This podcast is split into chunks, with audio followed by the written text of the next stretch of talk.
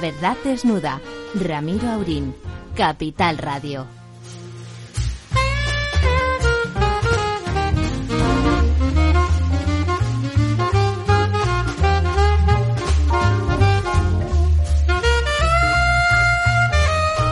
Muy buenas noches, aquí estamos eh, pues 12 segundos antes de la hora estipulada, a las 10 y casi 6 minutos de la noche. Estas noches que empiezan a ser peligrosas en algunos lugares de España. Eh, bueno, seguramente porque a las protestas que legítimamente tantos ciudadanos eh, están, estamos dispuestos a, a apoyar, pues bueno, parece que hay infiltrados dedicados a darle argumentos al señor Sánchez para que para que todo quede blanqueado. Empiezan a aparecer testimonios y no solamente de, de algunos de los acusados, porque desde Vox se, se, ha dicho, se ha dicho que habían infiltrados justamente no precisamente a favor en contra de la amnistía, sino de otro tipo eh, de hecho, circulan por ahí algunos vídeos que, como decía don Lorenzo, bueno, la inteligencia artificial ahora hace maravillas, no sé si tantas, no sé si hace los milagros de los panes y los peces y de caminar sobre las aguas como Jesucristo, pero lo que es un hecho es que, bueno, los amigos venezolanos y los amigos cubanos que tenemos por aquí, que no son precisamente capitalistas y fascistas, sino gentes que han huido de regímenes que los perseguían y que están trabajando eh, y como mileuristas nos dicen que desde luego en esos países eh, las destrucciones, el, el, el, el, romper, el romper las manifestaciones eh, lo hacen, pues lo hacen siempre infiltrados. Desde luego solo benefician a alguien, esos infiltrados solo benefician a alguien y, y desde luego no son a los ciudadanos que están, estamos en contra de esa amnistía y esas eh, y esos movimientos. Profesor Tamames, muy buenas noches. Buenas noches, don, don moderador y don director. Ha sido efectivamente unas, una serie de jornadas últimamente ya increciendo, que creo que todavía pueden ir a más a medida que se acerque ese momento. Y quiero decir que eh, es la hora también de las instituciones.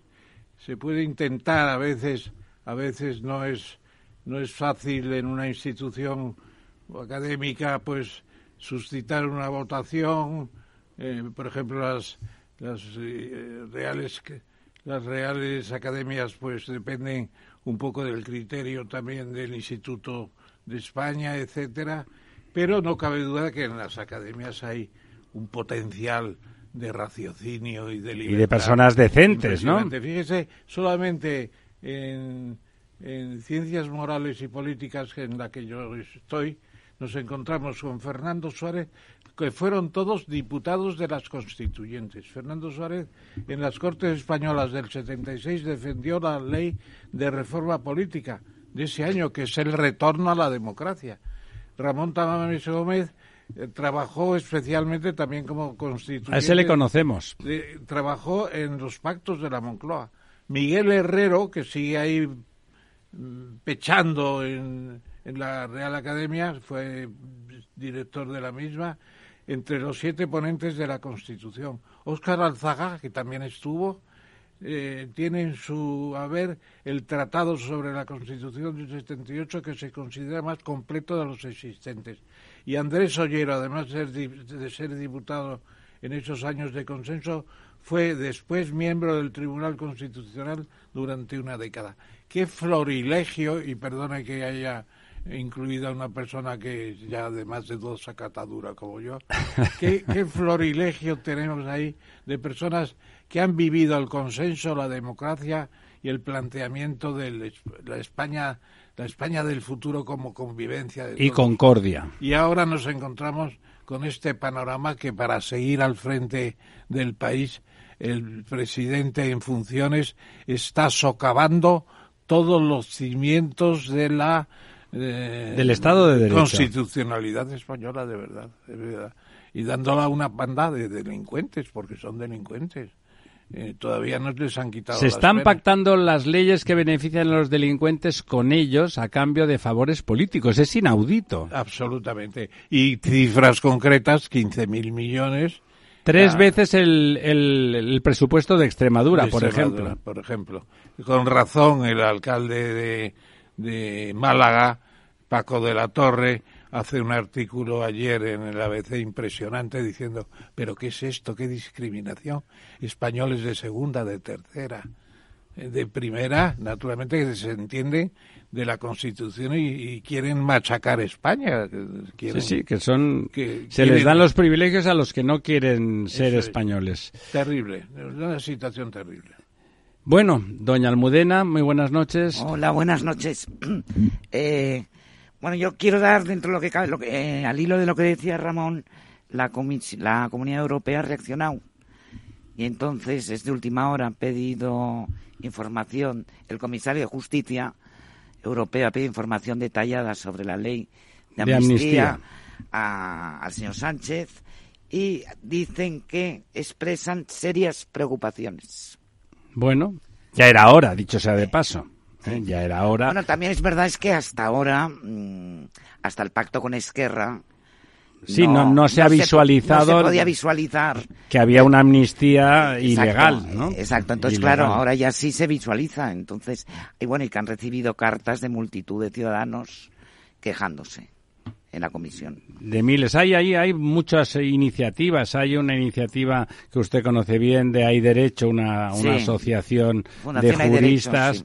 que tal, que bueno, que está coleccionando firmas eh, para mm, expresar el, el desacuerdo con esa ley desde el punto de vista ese jurídico. Bueno, creo que llevan ya más de 50.000 firmas. Bueno, pues ahí a ver si... No, no sirve para nada excepto para visualizar el, El descontento malestar. y el malestar el malestar de, de los ciudadanos españoles. luego, al, al hilo de lo que decías de las manifestaciones, acabo de recibir ahora un WhatsApp que a las nueve de la noche estaba todo muy tranquilito. O sea, ojalá continúe así y no haya infiltrados. Bueno, eh, había sigue habiendo manifestaciones por eso. Todavía, todavía sigue habiendo. Bueno, claro, Sí. si es que, es decir, lo mismo, recuerden ustedes que hubo aquel en el, en el 11M famoso, el sábado anterior a las elecciones que se producían en el domingo siguiente, la, todas las sedes del PP fueron acosadas por miles de personas y no pasó nada. Eh, o cuando el, el sindicato de policías, a- antes de ayer, emitió una nota diciendo que les habían obligado a cargar contra los manifestantes que en ese momento estaban teniendo un comportamiento pacífico y que ellos se desentendían, pero que tenían que obedecer órdenes. No hace falta recordar, no hace mucho, hace en realidad poco, que la policía en Barcelona, en su jefatura de Vía Layetana, eh, fue apedreada apedreada seriamente y se les impidió cualquier tipo de reacción. Es decir, lo digo por, por la descompensación, por la descompensación entre una cosa y otra. Muy buenas noches, don Lorenzo. Muy buenas noches, don Ramiro. La verdad es que un poco desolado, ¿no? Eh, desolado. Claro, no que queda otra, no queda otra. Todos los que estamos, eh, todo lo que estamos viviendo, ¿no? Es decir, eh, las palabras estas del señor Sánchez diciendo que la ley de amnistía va a ser la ley de concordia, de momento lo que está creando es la mayor discordia que ha vivido este país y yo creo que desde, desde los tiempos de, de la Constitución, ¿no? Es- Bueno, es la concordia a cambio de un chantaje económico, No, jurídico. La paradoja de que ¿eh? está llamando algo está consiguiendo el efecto contrario antes de, de- de que nazca incluso el primer borrador. al menos Bueno, el borrador público, está ahí, pero sí, que no sea... De, de- de- de esa hipotética ley, ¿no? Y además yo, fíjate, yo creo que, que hay algo que sí que intuyó desde el principio el señor Sánchez, que tuvo bastante eh, interés por, por ser eh, eh, investido presidente lo antes posible. Y es que Claro. el tiempo juega en su contra. Yo creo que se le está escapando ido ya. poco a poco. se El le ciudadano va madurando la indignación, ¿no? Claro, entonces yo creo que estas cosas hay que hacerlas muy rápido, ¿no? Y, y no ha tenido esa capacidad o él o su equipo de poder gestionar esas negociaciones de manera muy rápida. Puestos a ceder todo lo que está cediendo, pues es, es casi como de, de primeras dice Sí. todo lo que quieras, venga. Lo que, hizo con, ya". lo que hizo con Podemos, que en 24 horas firmaron, ¿no? Pero bueno, ya, al hilo de lo que esto, dices- esto se le va a echar en su contra. Al hilo de lo que dices, es que yo creo que Sánchez no calibró bien el personaje de Puigdemont. Sí, se Girauta- pensaba que iba No, a ser y no solamente coser y cantar eso. Puigdemont, ¿eh? todo el entorno De que está Junts. detrás. ¿no? Claro. Hoy, por ejemplo, la CUP sacando el tema de la, mo- de la proposición de, de ley de... de- Que mañana lo van a presentar en el Parlamento. ¿Y qué, qué proposición de ley? Una proposición de ley para el referéndum. Unilateral. Lo cual, eh, se tienen que fotografiar Esquerra y, y Junts, ¿no? Pero es que es que Esquerra ha dicho que después de esto lo que pretenden es hacer el referéndum Sí, de pero un poco el acuerdo, lo Ya que lo llevan establecen ya en comunicado es que el acuerdo va más con el tema de la amnistía, lo otro, hombre, pues ya más, ya, ya, Ya a sí más a más, pues ya iremos con tiempo, tranquilitos, y la CUP lo que ha dicho, no, no, ahora os fotografiáis. Sí, y, ¿Dentro o fuera? y la ANC, la Asamblea Nacional de Cataluña, ya ha dicho esta tarde que no pacten con Sánchez, que vayan por la vía unilateral. Siempre lo han dicho ellos, ¿eh? Los Y de la ANC no han dejado de decirlo. Eh, Es verdad y además eh, un- una estrategia como la que está teniendo parece ser la Policía Nacional o una parte de ella. Yo no me eh, nunca diría eso de la policía en general. La- tenemos una policía democrática, pero puede haber infiltrados efectivamente que Pero no es la policía, son al servicio del naturalmente, pero que, ¿no? que, que la mueven, que la mueven desde dentro. De hecho, la policía como institución, los sus sindicatos han reaccionado en contra de lo que les han hecho Claro. hacer, ¿eh? Y eso hay que preguntarle a un señor que se llama Grande Marlasca, que tiene cara de santo. que quién lo ha visto y quién lo ve. Que quien le he visto que en los años de plomo de la ETA y quien le ve ahora postulando a un Sánchez que es una especie de, de ángel exterminador. Lo está exterminando todo. Está exterminando la concordia del país, realmente, como decía don Lorenzo, ¿no? Justamente lo contrario, está atacando a la esencia de la, de la reunión de los españoles, ¿no? Efectivamente. Otros que se han reaccionado son los trabajadores de Renfe por el traspaso de cercanías. Van a convocar una huelga. Eh, Claro, claro, claro, porque por rompen la unidad del sistema. Claro, rompen la unidad, ellos trabajan para el Estado. Bueno, también han pedido, también en alguna de las negociaciones parece que pidieron la parte catalana del Ebro, eh, que afortunadamente hubo, hay una sentencia del Tribunal Constitucional a instancias de un compañero ingeniero de caminos, don Francisco Flores, eh, ingeniero de la Confederación del Tajo durante muchos años, entre otras cosas, que le parecía una barbaridad y tuvo que ir. Es tan difícil este país que una cosa que estaba clarísima, que se considera así la unidad de Cuenca em, como una función técnica y que no irrenunciable, tuvo que ir pagándoselo de su bolsillo hasta el final y ganó, claro, porque es que es como que esta noche es de noche, ¿no? No esa eh, es difícil, es difícil. Están pidiendo cualquier cosa. El señor, a ver, el señor Sánchez le ha dado cosas muy importantes a Esquerra. La amnistía en sí se la adjudica a la negociación de Esquerra y los 15.000 millones famosos, esos que decía don Lorenzo, que son muchos millones. ¿eh? Pues decía lo de las tres veces el presupuesto de, de Extremadura para que nos hagamos a la idea, ¿no? Tres años del presupuesto de Extremadura condonados como deuda. Se hablaba, decían últimamente que estaba dispuesto Sánchez a proporcionalmente reducirle la deuda a las demás autonomías. Claro, sabe usted que la mitad del FLA famoso, de la deuda autonómica, la mitad es de Cataluña, con lo cual a nivel de porcentaje, por ejemplo, a Madrid no le toca nada porque nunca pidió nada. Y a los demás les tocan pues cachitos, Pero ¿no? es que tampoco es cuestión de reducir la deuda. No, no, No pero hay que- yo creo que no hay que reducirla ninguna. Eh, las cada uno que aguante su vela, ¿no? ¿Verdad que el banco no te reduce la, la deuda de la hipoteca? O sea, es una, que una deuda en parte, la llamada deuda patriótica de Cataluña, que se emitía al 7,5%. Claro, porque no tenían Pues no tenían atractivos, eran bonos basura, en cierto modo, y se colocó. Pero naturalmente, en el momento de pagar, ¿quién paga eso? ¿La Generalidad de Cataluña? Transferencia al FLA, o al FLA o algo... O al FLO. O al FLO, o al FLO, el Fondo de Liquidez, de liquidez Autonómica. Autonómica. Entonces, yo creo que como eh, seguramente nos dirá también el alcalde de Málaga en la intervención que pueda tener hoy en estos micrófonos, eh, permítame que lo anticipe, señor director. Por favor. Pues están discriminando entre las comunidades Sí. como si fueran de primera, de segunda y de tercera. Y por supuesto las que están gobernadas por el PP van camino de la, de la tercera división a Yo, marchas yo me pregunto cómo, cómo verá el, el presidente de la Junta de Extremadura años y años puede estar colaborando con una política así, una persona juiciosa y prudente como, como bueno los extremeños son gente sencilla en el mejor sentido de la palabra y nunca han querido líos. Yo creo que el señor Fernández Vara Fernández Vara, estará enfadado pero su antecesor Ibarra que era un gran defensor de la unidad del país y era un gran enemigo de las disensiones separatistas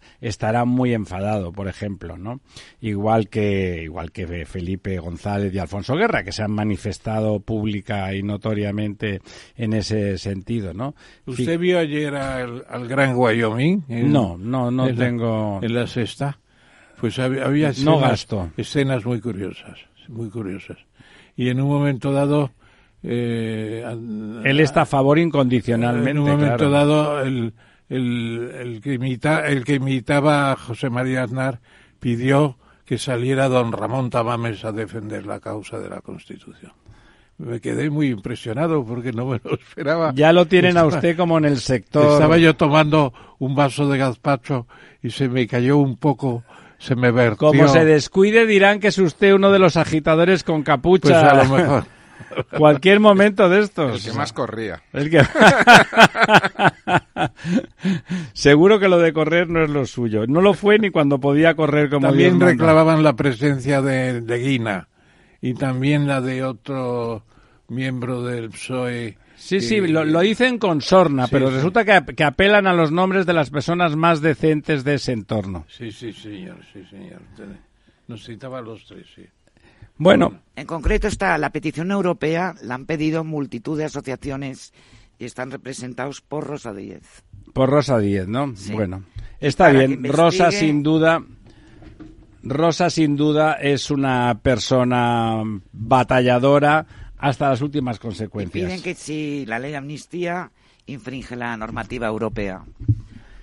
bueno, la, europea no lo sé, pero desde luego la española sí. Sí, pero como la, el partido, el señor Sánchez se la pasa por el forro. Ahí, ahí citaba Sabater en, en, en, un artículo antiguo, en un artículo antiguo, citaba Sabater a Montañ como alguien que defendía a ese hombre honesto que delante de las tropelías de la justicia que inevitablemente el poder procura, fíjense si eso tiene ya mm, años y siglos, eh, que debe de ponerse al margen y dejar que hacer que sean otros los que se manchen con, con eso, ¿no? Eso lo escribía, lo recordaba Sabater en el año ochenta y tantos, no sé si era el ochenta y tres o el ochenta y cinco, por ahí. Y bueno, está más que nunca al hilo de la calle. De golpe ahí han salido defensores de una situación infumable, gente que uno podía pensar que piensan distinto, pero vamos, yo conozco montones de personas que piensan distinto que yo, a las que respeto profundamente y que me parecen eh, excelentes y que de hecho cuando discrepan de uno, uno pues se va a casa pensándolo porque sabe que es alguien decente, alguien honesto, alguien valiente y que por lo tanto cuando discrepa, discrepa desde el corazón y desde la razón y se va uno a casa, si uno es igualmente honesto, pensando tengo que pensar lo que ha dicho fulano o fulana. Eh, bueno, eso ahora está arrasado. Hay una, una, un cierre de filas que define a los que están cerrando filas. Hay quien calla, hay quien calla. Es verdad que quien calla otorga, pero no es lo mismo el que calla que el que se pone al frente de la manifestación por miserable que esta, que esta sea. Bueno, decía, no ha querido decirlo, pero don Ramón eh, ha insistido. No, digamos que los, los académicos en general, claro, hay mucha gente notable en la lista que ha expresado don Ramón, pero otras muchas. En todas las academias lo que hay es gente pues muy solvente en general en sus cometidos y en sus desempeños y muchos de ellos han expresado quizá la necesidad de, de expresarse cuando a nivel individual ya nada parece servir, parece que nuestros derechos individuales se pueden conculcar con, casi que con razón y casi con, capacidad de a continuación eh, humillarnos desde las instituciones, como decía don Ramón.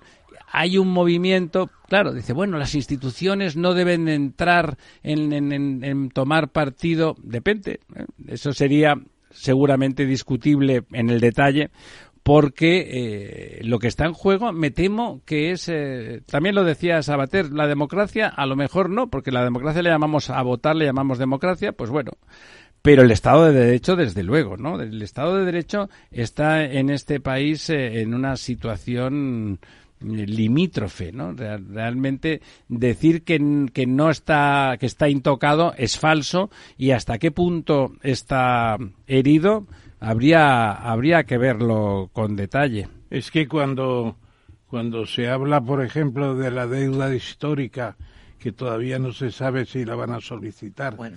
es de 450 mil millones. Bueno, es que lo qué año se remonta? Decía usted, tres veces Extremadura. Bueno, eso ya es... 450 mil pues son 90 veces, 90 veces, claro. 90, 90 años de presupuesto extremeño. Esto, esto qué es la, la venganza, la venganza de, de, de, bueno, al final todo del se puede... conde de Urgel que no aceptó el compromiso de Caspe y empezó ahí la la agresividad. Me temo que es más espurio. Se trata de que si el dinero está además controlado en una situación de autonómica políticamente muy sesgada, pues oye, 450 millones dan para muchas regalías, ¿no? para iniciar. para muchas regalías, y para iniciar lo que haga falta, ¿no?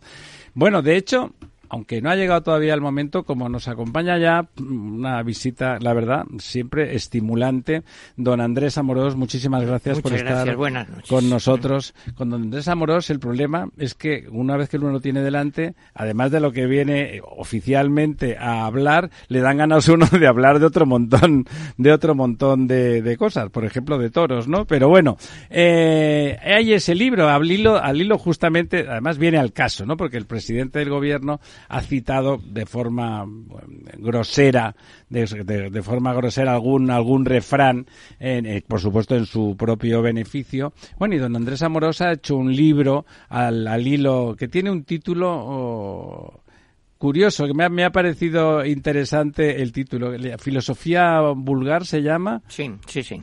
Bueno, la explicación es muy sencilla. Es que eh, resulta que hay un humanista sevillano de mediados del siglo XVI, muy, muy listo, Juan de Mallara, había unas academias en Sevilla estupendas, y que publica un libro que se llama Filosofía vulgar.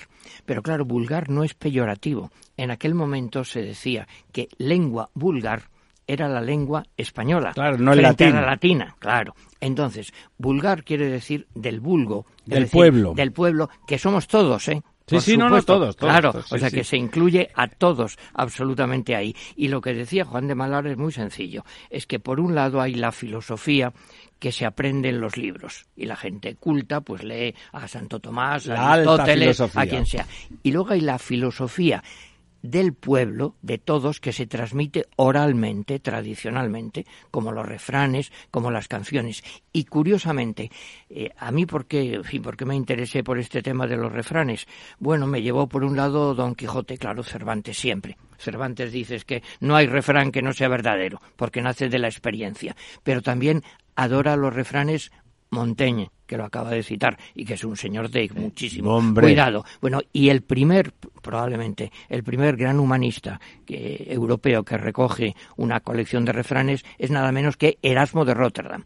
O sea que, por un lado, filosofía vulgar, hoy diríamos sencillamente sentido común, lo normal. Y claro, cuando usted comentaba una cosa, dices que bueno, te fías o no de alguien. Hombre, pero la vida cotidiana, vamos a ver, si usted eh, es amigo mío, pero un día me dice una mentira, pues bueno, pues, pues bien, es lógico, yo también las diré. La segunda vez, ya digo, hombre, la tercera yo digo, usted no le hago ni caso. Usted es un mentiroso. Claro, usted es un mentiroso. Además, pues ese es el problema, muy sencillo. Hay un refrán. Hay muchos refranes. Antes se coge a un mentiroso que a un cojo. Sí, claro, absolutamente. Antes se coge a un mentiroso que a un cojo. Entonces, Sánchez, aunque la mona se invista de seda, mona se queda. Claro. Es que se ha perdido tal credibilidad para cualquier persona, pero no hablo ya de partidos políticos, ni- ni, de derechas ni de izquierdas, cualquier persona sensata dice, oye, pero te voy a creer cuando me has engañado reiteradamente, escandalosamente, vergonzosamente. Bueno, pues eso no puede tener una de las cosas peores que le puede pasar a alguien, es lo de Pedro y el Lobo, es que ya no te creen nunca. Y nunca, Aun- mejor dicho. aunque, claro, aunque Sánchez dijera una, una verdad una vez, que le costaría, ya no le creeríamos. Bueno, además, Andrés, y permíteme que diga para conocimiento de los oyentes, que esto lo edita Fórcola, una editora juvenil, y además lo hace en un momento muy oportuno, como ha puesto de relieve el periodista Sabino Méndez. Malditos refranes, dice, hacer la necesidad virtud. Bueno. Considera el propio Sánchez No. que hacer de su necesidad, que es miserable, una virtud para engañar a toda ¿No, la no le población. parece, don Andrés, que sería más apropiado hacer de su capa un sayo? Claro, por supuesto. Bueno, Hacer- Una cosa tremenda, bueno, No, una eso, cosa es- tremenda. eso es mentir otra vez utilizando torticeramente un refrán. Y luego lo que tú dices de vulgar, lo comparas muy bien con el comienzo de la Declaración de Independencia de los Claro, Estados we, Unidos. the people. We the people, nosotros Hombre, el pueblo, claro. el vulgo, el Claro. vulgo, la sabiduría. Que somos todos. Claro. Bueno, Montaigne, que es uno de los señores más sabios que yo he leído, dice es que todos nos sentamos sobre el culo. Claro. Bueno, ahora bien, entre todos lo sabemos todo, pero hay que respetar al que sabe, porque claro, yo hay muchas cosas, pero con toda sencillez lo digo, con sentido común, Claro. yo hay muchas cosas de las que no sé.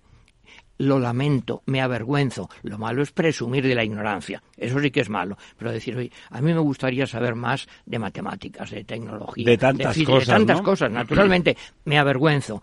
Ahora bien, respetemos, porque en la vida hay que respetar al que sabe y respetar al que se hace respetar, claro. El que pierde toda credibilidad, todo respeto, porque engaña reiteradamente y traiciona absolutamente, ¿qué va a pedir?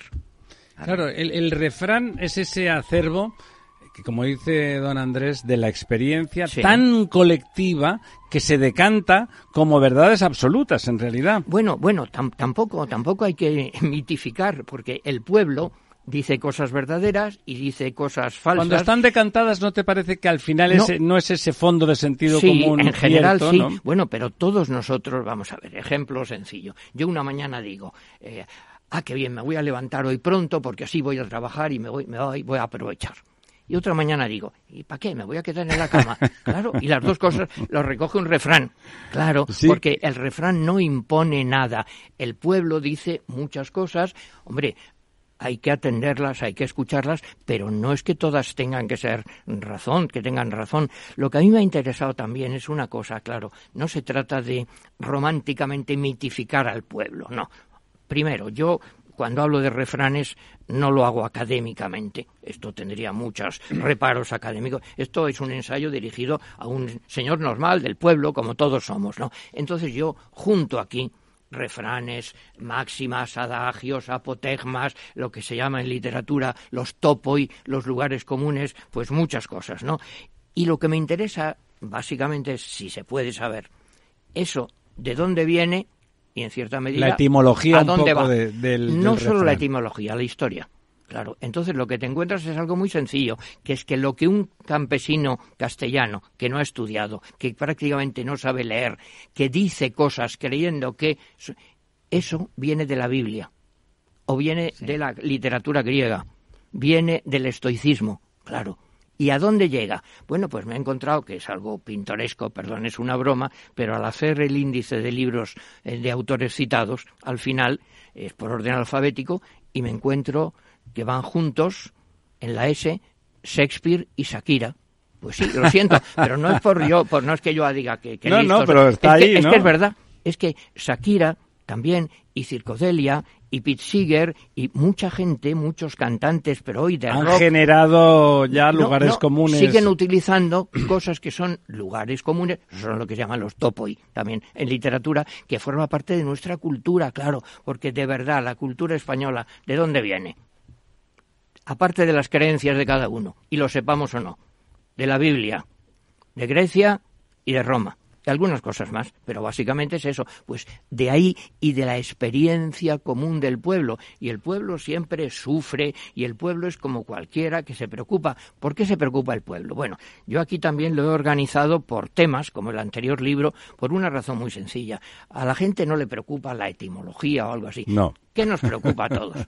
Pues que nos hacemos viejos que, la vida, la muerte, que, vamos comer. a morir, eh, que a lo mejor estamos enfermos, que tenemos hijos y cómo los educamos. ¿Lo hacemos bien o lo hacemos mal? Que tenemos amigos y nos ayudan, pero a la vez a veces nos traicionan. Bueno, lo de siempre, lo de la vida, lo que yo digo siempre, si quieres conocer al ser humano, bueno, puedes leer un libro de psicología, de psiquiatría. Es mucho mejor que leas a Shakespeare y a Cervantes. Estoy de acuerdo. Y a Montaigne, la gente que ha visto, que ha estudiado, que ha profundizado en la psicología del ser en humano. el comportamiento. Porque el ser humano no cambia. O sea, lo que a mí me molesta mucho es que dicen, bueno, eso son cosas antiguas. Ahora ya con la tecnología. No, no, no, no. Somos los mismos. Somos absolutamente los mismos. Lo dice Pascal, lo dice Montaigne. Somos capaces de ser unos canallas, unos asesinos. Y somos capaces. De hecho, lo somos. Algunos ¿no? en potencia. Colectivamente claro, están ahí, y, y luego está pues la Madre Teresa de Calcuta. Digamos, podemos ser santos o diablos. Está todo ahí. Ahora con ordenadores, con mejor sanidad, con comunicaciones, pero el fondo del ser humano está siempre ahí igual. Eh, he notado en tu libro que además de eh, pasar por eh, la escuela de refranes de Don Quijote y Sancho, que Sí, es clásica, claro, hombre. la conversación esa es una maravilla. Extraordinario siempre. extraordinaria eh, cuando le explica a Don Quijote que es el saber popular, lo dice prácticamente con las mismas palabras. Pues que en este libro has introducido otro gran gestor del, del refranero, Goya. Bueno, claro, es que Goya ¿Por qué Goya? Hombre, vamos a ver, eh, Goya es España, para empezar. ¿eh? Goyescas. ¿Eh?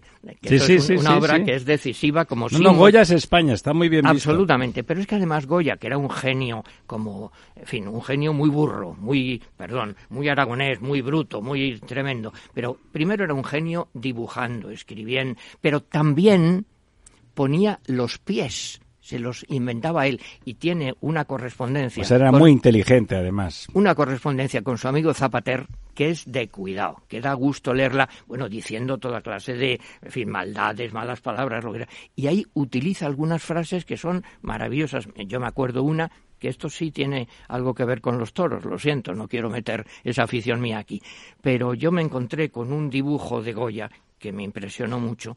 Se ve a un viejo decrépito, pues como puedo ser yo más o menos, pero quizá un poquito más, con unas muletas y que no puede ya ni andar y que está moribundo y que se le ve y es la misma cara de Goya. Es un autorretrato. Él se ve a sí mismo como más viejo de lo que es y pone de lema, porque se lo inventa él, aún aprendo.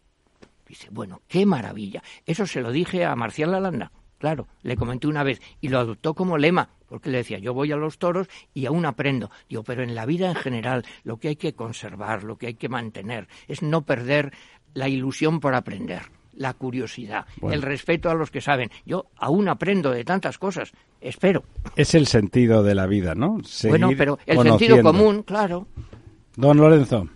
Sí, muy buenas noches. Eh, bueno, yo, yo la verdad es que estoy escuchándole y estoy viendo el libro que lo tiene el profesor Tamames. Es muy bonito el libro, sí, por sí. cierto, y Ya se lo recomiendo a tengo unas ganas de ustedes. salir corriendo, lástima que están cerradas las librerías a estas horas, Apetece. porque la verdad es que además me, me recuerda mucho a mi infancia, porque yo era de los que veían, eh, cuando tenía pues eh, 10 años, el programa aquel de Joaquín Calvo Sotelo, Bolsa de los Refranes. Sí, claro, ¿no? claro. Cosa que me, me- tengo un gratísimo recuerdo porque yo he vivido y he crecido un poco con ese trasfondo de los refranes. Y- Pero me, me permite una cosa que le interrumpo un momento. Es que lo que yo me, me- me sorprendo, porque uno publica un libro porque le interesa el tema, El tema, a uno, claro. y a veces, a mí me ha pasado que yo he publicado cosas sobre temas que a mí me apasionaban y a la gente no le interesaban, a la gran mayoría. Bueno, pues ¿qué le vamos a hacer? Bueno, resulta que esto de los refranes es una experiencia que yo donde voy ahora me dicen, uy, los refranes, usted no sabe en mi casa, porque mi padre le oía a mi tía, todos, mi abuela, todos tenemos y- eso no, detrás. es que, claro. Y, y- y- y además yo creo que no hay refrán malo, es decir, eh, antes ha comentado que no hay que mitificar y tal, pero yo, yo creo que no hay refrán malo, sino que se interpreta mal. Yo creo que en los refranes está no toda la sabiduría eh, del vulgo, sino está la sabiduría existencial. Colectiva, humana, sí. Claro, absoluta. claro. Y yo la pregunta eh, que, que me gustaría hacerle, porque yo, yo hay una anécdota que he contado ya varias veces aquí en el programa, eh, que viene un poco de una anécdota sobre Ortega de Heidegger, que decía que Los españoles. español que siempre antes lo había dicho todo. Yo creo que la base de eso, y además ocurre en todo, en economía, con... eh, con Eh, con este- Darwin, Darwin y los evolucionistas y bueno, Azara. con muchísimos, Azara. con muchísimas, sí. Al final, eh, yo creo que la base está en los refranes. Y salvo quizá el tema de los proverbios chinos, que podría ser algo equivalente, yo creo que en Europa no hay un fondo literario de dichos y refranes tan importante Bueno, como el español, ¿no? sí, y ahí va la pregunta. Vamos a ver, ¿Qué- por un lado, los chinos también me lo han preguntado y yo le he dicho una cosa sencillamente con ignorancia. Es que, perdón, yo de la filosofía del mundo chino y japonés sé muy poco, porque no es mi mundo. Lo siento. No, sí, Es por decir, eso pregunto claro, que... Con lo cual yo estoy pero cercano. en el resto de Europa, en en, cambio, la, en la cultura francesa, sí, italiana, bueno, alemana, vamos a ver, hay bastantes cosas comunes. Pero un acervo tan importante Pero, como bueno, es que aquí pasó una cosa muy curiosa en la literatura española, que yo por eso también me, me llevó hacia este tema. Es que resulta que en la literatura española, como ninguna otra, acoge los refranes, lo acogen los grandes escritores. Claro, empezando por Cervantes. No, claro. no, no, perdón. Empezando mucho antes, empezando por Berceo, don Juan Manuel, Mm. el arcipreste de Ita, el Lazarillo de Tormes, la Celestina, Cervantes, Quevedo, Góngora. Entonces, claro, eso le da una, se decantan las cosas y además adquiere una categoría literaria que también, claro, Claro. nos ayuda a recordar, porque el refrán no te lo aprendes por leerlo, lo escuchas y, claro, si lo recuerdas, es que muchas veces usa elementos retóricos. A veces es un pareadito. Fin, yo pongo un ejemplo de ahora, mm, y perdón, que creo que es clarísimo. Que te vote, chapote. Eso es buenísimo, sí. Claro, eso no lo hemos estudiado. Lo oyes y dices. "Anda, Ya sabes caramba". lo que es. Claro, luego estás de acuerdo o no, no, no hablo de eso. Que yo, No, claro, no, no, que pero yo sí. claro que estoy de acuerdo. Pero vamos, pero aparte de eso es que es fácil. La construcción es brillante, es brillantísimo y es sencillo Pero y además- resume. Además es mucho más poético. O sea, yo hombre, tampoco tengo un conocimiento... Además se lo inventa un paisano, muy- realmente. Muy profundo Sí, sí. a nivel de la comparativa eh, europea, pero por ejemplo en la cultura anglosajona, que sí conozco un poco más, aparece algo más parecido al proverbio chino en el sentido de que hay historias, cuentos, Sí. cuentos que tienen su moraleja, en la cultura francesa también. Bueno, Shakespeare, Pero es- como pero esta decía- especie- Shakespeare. ese. pero esta especie de, de, de, de- de frase concentrada, casi de verso. Casi se llama, haikus, ¿no? casi Casi un haikus. haiku, efectivamente, un haiku Com- japonés. Como dice don, don en una- Hilarión, en- en la verbena se administra en pildoritas. pildoritas de Es sabiduría. impresionante, ¿eh? Es Claro, impresionante. pero fíjese, y yo me acuerdo, en el arcipreste de Ita dice una cosa que es sencillísimo. A ver si me acuerdo. Por dos cosas el hombre trabaja. La primera, por haber mantenencia. Bueno, pues claro, Claro. Bueno, el dinero, la economía, Comer, la necesidad sí. de comer, todo. o sea. Segunda cosa era por haber juntamiento con fembra placentera. Ah, Más verdad que un Ha pasado santo. de moda eso. Dices, bueno, miras la crónica rosa, lo que sea. Dices, pues claro, el dinero, bueno, el sexo, el erotismo, como quieras llamar. Luego hay otras cosas también. El poder, la envidia, ya lo sé, la vanidad. Pero los motores fundamentales, eso ya lo dice el arcipreste de Ita. Y claro, es que encontrar esa fórmula. Hombre, yo pongo un ejemplo también un poco pedante, y perdón. Eh, en lingüística estudiamos que un gran lingüista estuvo estudiando las funciones del lenguaje. Y hay una función básica que puso un ejemplo clarísimo. Cuando Eisenhower se presenta a las elecciones como para presidente de los Estados Unidos, su mote, su sobrenombre era Ike. En, Ike. en España decíamos Ike. Claro, entonces yo no sé a quién, porque da igual, se le ocurrió decir I like Ike. Claro, ¿cómo se te va a olvidar eso? Sí, pero también, eh, querido Andrés... ¿Estás de acuerdo o no? Sí, sí, pero, sí. pero es ahí. Andrés, hay refranes que ya no se pueden decir porque Por ejemplo. los tiempos han pasado. Mi abuelo, que era maestro de nacional y dedicado a la enseñanza, pues decía que había que explicar muy claramente y, tan- y decía y en aquella sesión tan poco tan oscura el negro salió como, dice, salieron todos como el negro del sermón con los pies fríos y la cabeza caliente. Eso ya no se puede. ¿Y por qué no se puede decir? A tu edad ya era hora de que te sueltes y puedas decir lo, que te dé la gana, y perdóname. Yo, yo lo digo, claro. yo lo digo.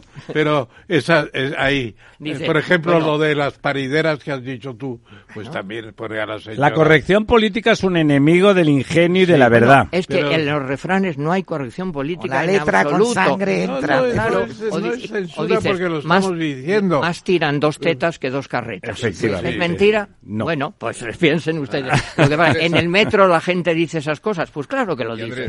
Has empezado poniendo el origen en Gonzalo de Berceo, el arcipreste de Ita. En la literatura. En la literatura. Pero viene de antes. ¿eh? Ah, eso es lo que te iba a No, decir. viene de la Biblia. No, y no solo de la Biblia. viene, de, viene de- del la- estoicismo. Y de la hispana, Hispania romana. Sí, claro. Seneca, bueno, el sí, absolutamente, Ahí. absolutamente. El estoicismo, que además es una cosa que es bien curioso, porque también me lo han hecho notar ahora, es que el estoicismo ahora se ha vuelto a poner de moda.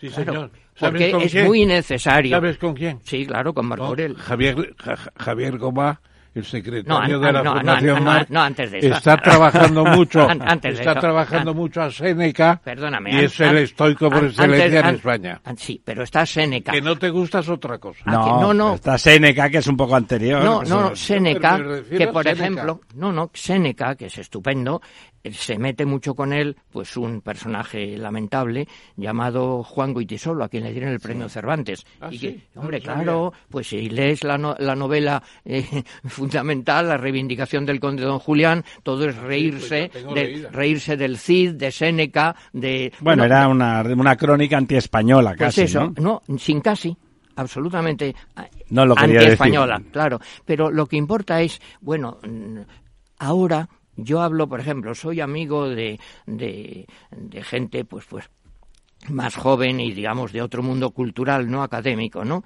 Y me dices que, claro, eh, Marco Aurelio.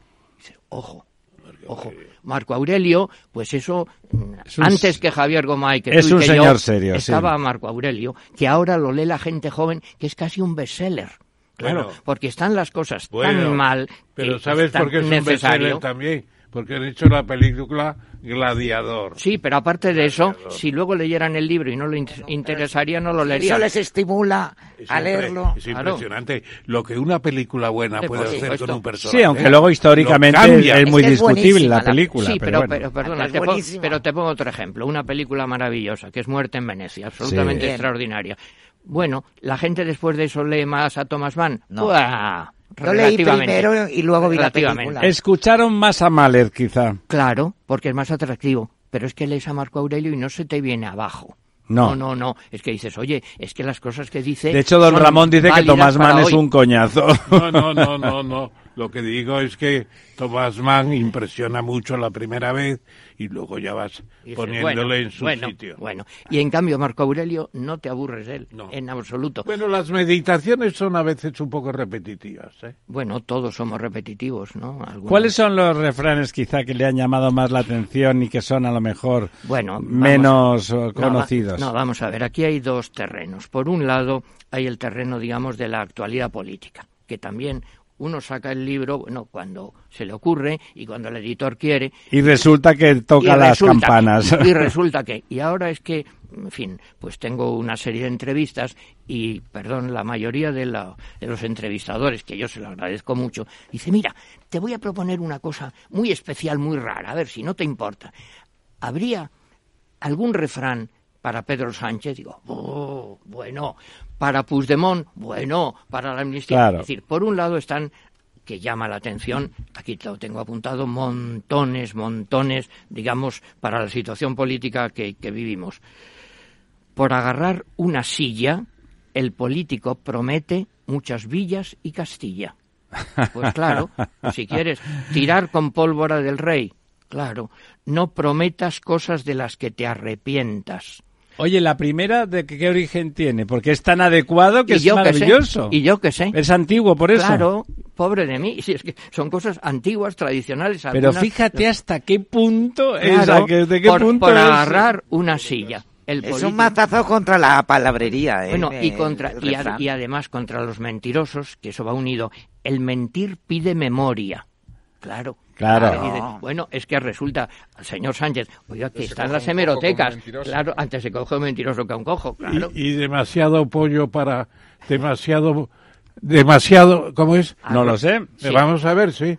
Bueno, Eh, siempre la broma, es demasiado pollo para tanto arroz o demasiado arroz para tanto Sí, pollo. Se puede decir que no sirve una cosa. Pero, hombre, eso es la, digamos, la actualidad política.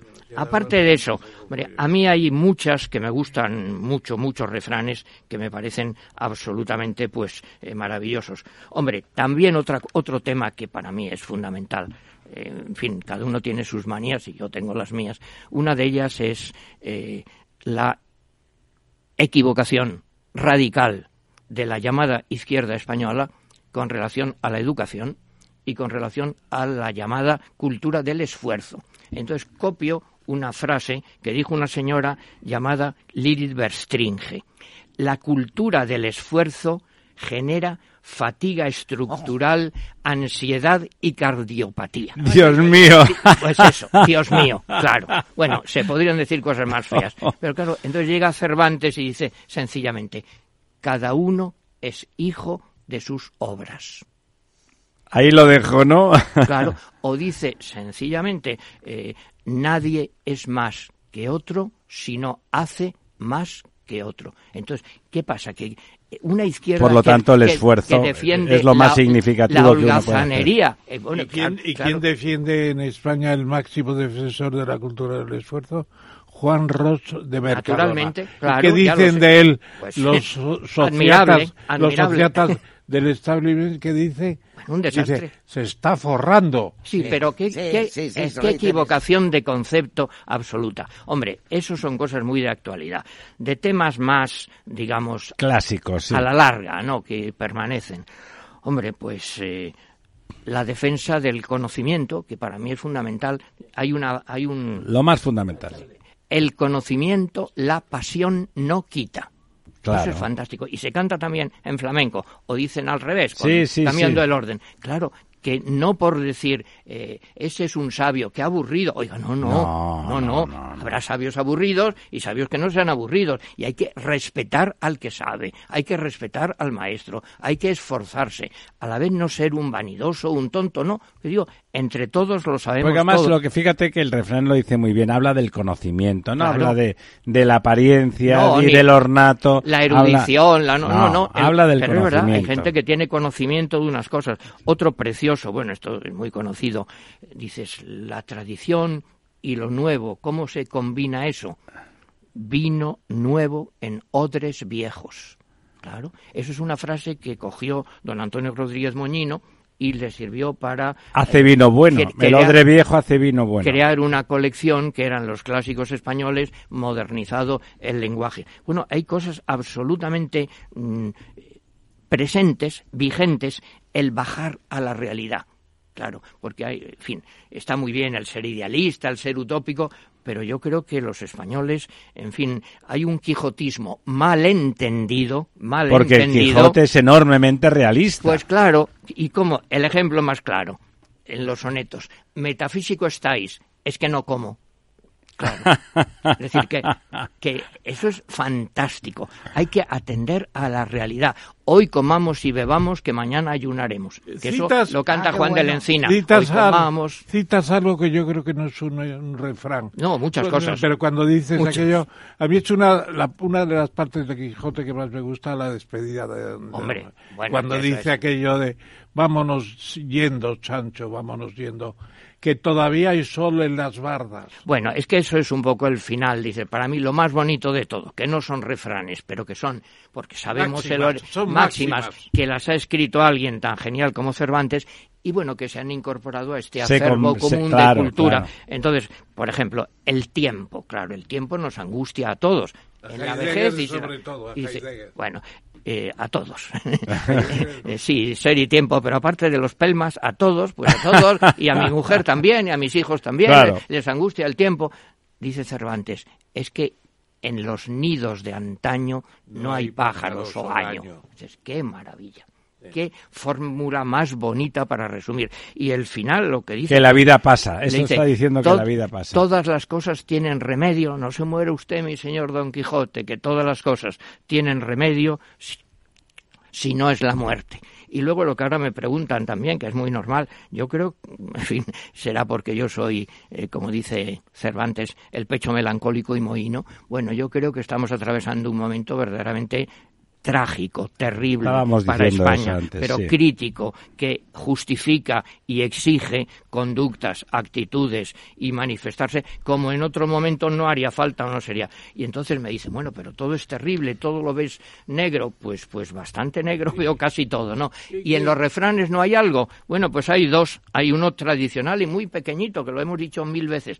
Dios aprieta pero no ahoga. A ver si es verdad. Y en a ver si- y entonces Nuestro llega, gozo en un pozo. y llega Cervantes y dice, aún hay sol en las bardas, las bardas de mi corral. Impaciente, decía Machado que hay que estar impaciente por saltar las bardas de mi corral. Los muros, el pasar al otro lado, aún sale el sol. Director y moderador, permite, permite que Andrés Amorós salude al alcalde de Sí, Málaga, tenemos- que está al otro lado del No sé si Paco de la Torre. Paco Sí, de la es- Torre. bueno, yo le estimo mucho y además lo conozco personalmente. ¿eh? Así que un, un abrazo, querido alcalde. Muy buenas noches, queridos amigos. ¿Qué tal? Un abrazo. Hola, Soy, a- soy Andrés Amoros, muchas gracias. Y Andrés, ¿qué tal? ¿Qué tal? Bien. Y a Ramón, un abrazo muy grande. Estábamos repasando con Andrés de forma mm, deliciosa. Eh, es curioso cómo se puede hablar de las cosas terribles que nos están pasando, de las que vamos a seguir hablando con don Francisco de la Torre, que además de alcalde del maravilloso, seguramente el mejor alcalde de España, pero no porque lo digamos nosotros, no porque lo digamos los que le queremos, sino por, por uno de los refranes que, que decía don Andrés, porque obras son amores y, Y no buenas claro, razones, ¿no? claro. Porque ahí está, es verdad, porque Bueno, hay... no, no hay que exagerar, no hay que exagerar. No, no, o sea, los sigo, yo soy ingeniero, don, don Francisco, a los, a los números me, me, Me, me refiero. perdona, dice Machado, a las palabras de amor le está muy bien su poquito de exageración. Desde luego hoy a todo le podemos encontrar. Es curioso como se nos viene a la cabeza, al hilo de, de ir repasándolas con don Andrés, que, que añade tal, se nos van viniendo a la cabeza todos esos refranes que es verdad que yo escuché, todos escuchamos de mi madre, de mi abuela, de las tías andaluzas, de, de, de todos, ¿no? De todo el entorno familiar y cultural de cuando éramos pequeños y se queda impregna porque tienes la sensación de conocimiento al, al, al- al dejar que te impregnen esos refranes, ¿verdad? Eh, don Ramón, ¿qué quería Bueno, usted yo decir? pues, eh, ¿qué, qué voy a decir?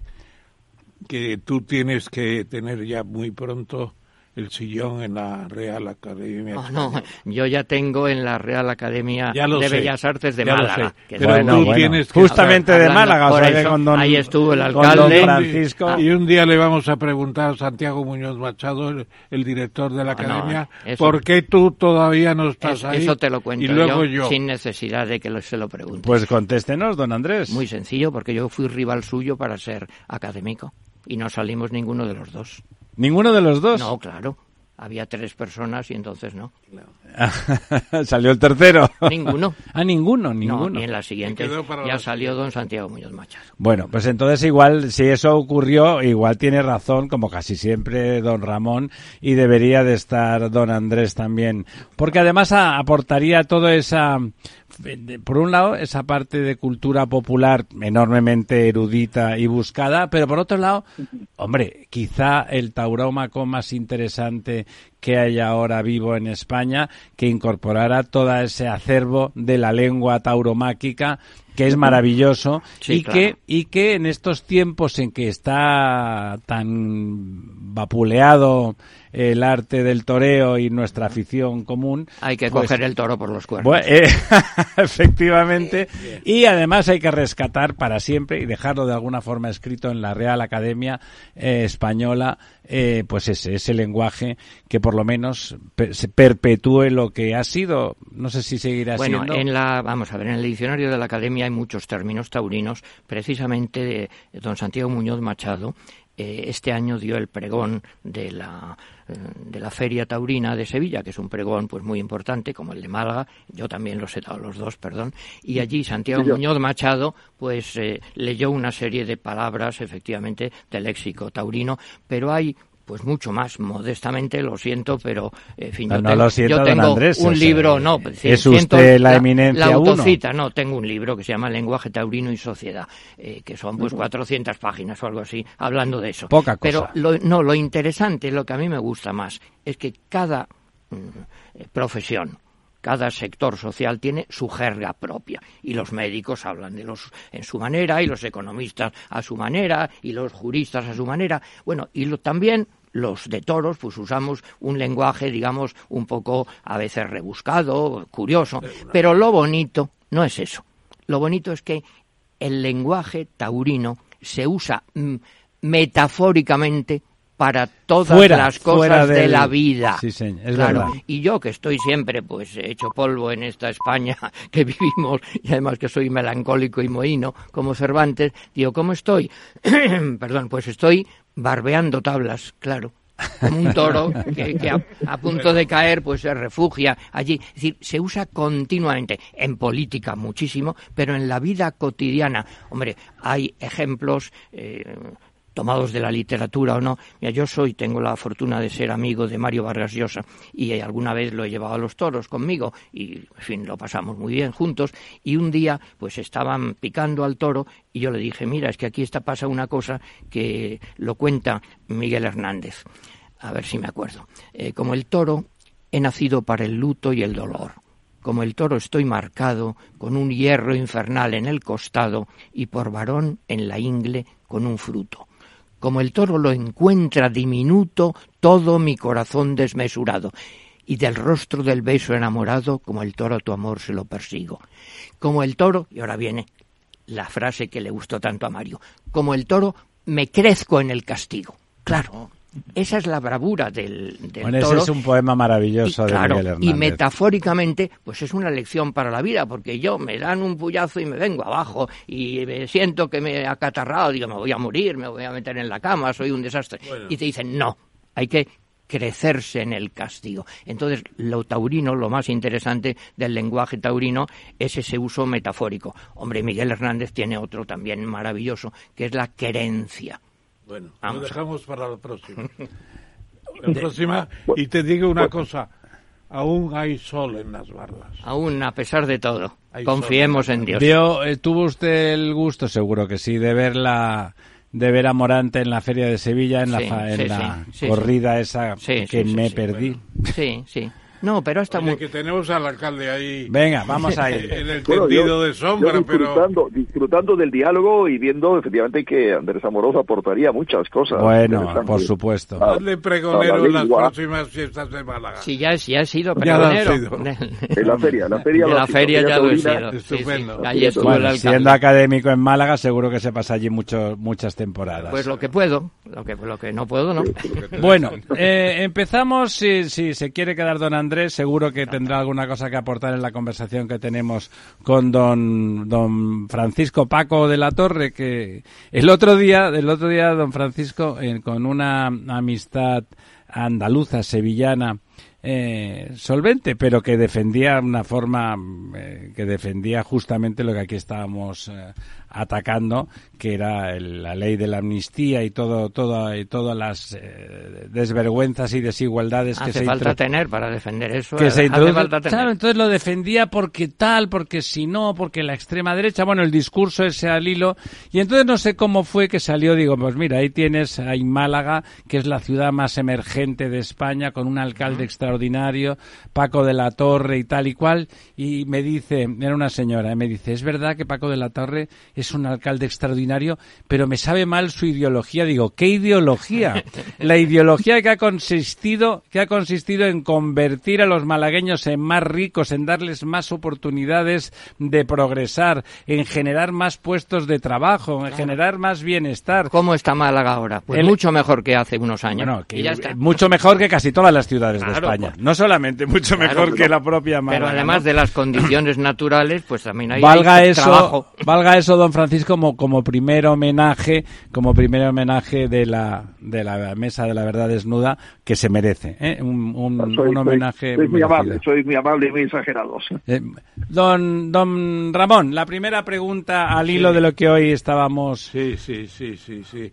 Bueno, destinados a decirle No me voy a, meter en más Honduras, pero que se sepa. En Guatemala, en lugar de Honduras. Que tenemos una relación muy antigua, Paco y yo, de la Cátedra de Estructura Económica de la Universidad de Málaga, donde ambos trabajamos a la par. Bueno, dicho esto, eh, el artículo don que Don Ramón, como, como jefe, yo colaboraba. entonces, lo que queríamos es celebrar tu artículo del ABC de antes de ayer, que fue glorioso.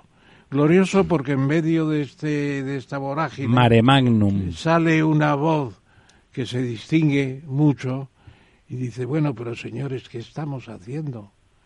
La buena administración se ignora, se da dinero al que dilapida, se está haciendo la discriminación entre españoles que ahorran e invierte bien y los que tiran con pólvora del rey a los eh, fantasmas inexistentes. Bueno, una cosa tremenda el artículo. Y a mí me gustó mucho y llamé y inmediatamente tuvimos la confirmación de que el alcalde estaría con nosotros. Tú ves esta España por la que tú tanto has trabajado desde la administración, que lo que hay que hacer es eh, dirigir. Eres un director de orquesta y has dirigido muy bien. Bueno, pues ¿Está en peligro actualmente con estas autocracias que se están diseñando y estas traiciones a la Constitución?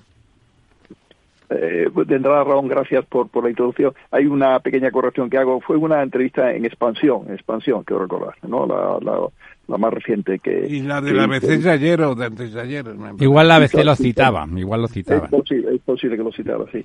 No, la, verdad es que en este tema eh, no, no es bueno lo que está pasando, ¿no? Efectivamente hay principios y, artículos en la Constitución clave y fundamentales, el primero y el segundo, la igualdad por un lado, la, unidad de España por otro, que eh, en la medida en que hay un, un atentado a esa eh, unidad, esa eh, unión de todos los españoles eh, no, no puede ser despachado con algo que es desigual trato, ¿no? El artículo primero habla de la igualdad. Eh, cuando un Estado de Derecho, una democracia, se defiende con la ley, con la ley en la mano.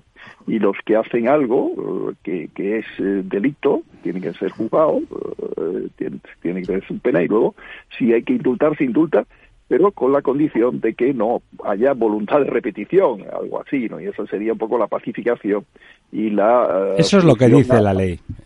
Y, lo que... y lo que debiera hacer, sí, lo que debiera hacerse, evidentemente. No, no, no, el indulto que se han hecho hasta ahora no se han hecho con esa condición y por lo tanto no son constructivos, no son, no se aprovechan para crear un nuevo escenario de, de concordia, ¿no? Que hay que procurar efectivamente hacer, pero ahí habría que hacer un análisis de por qué se llegó a, esa, a esa toma de postura, a esa eh, cuestión de romper, digamos, el sentimiento de unidad en España, utilizando mal la autonomía que Cataluña ha tenido y tiene, ¿no?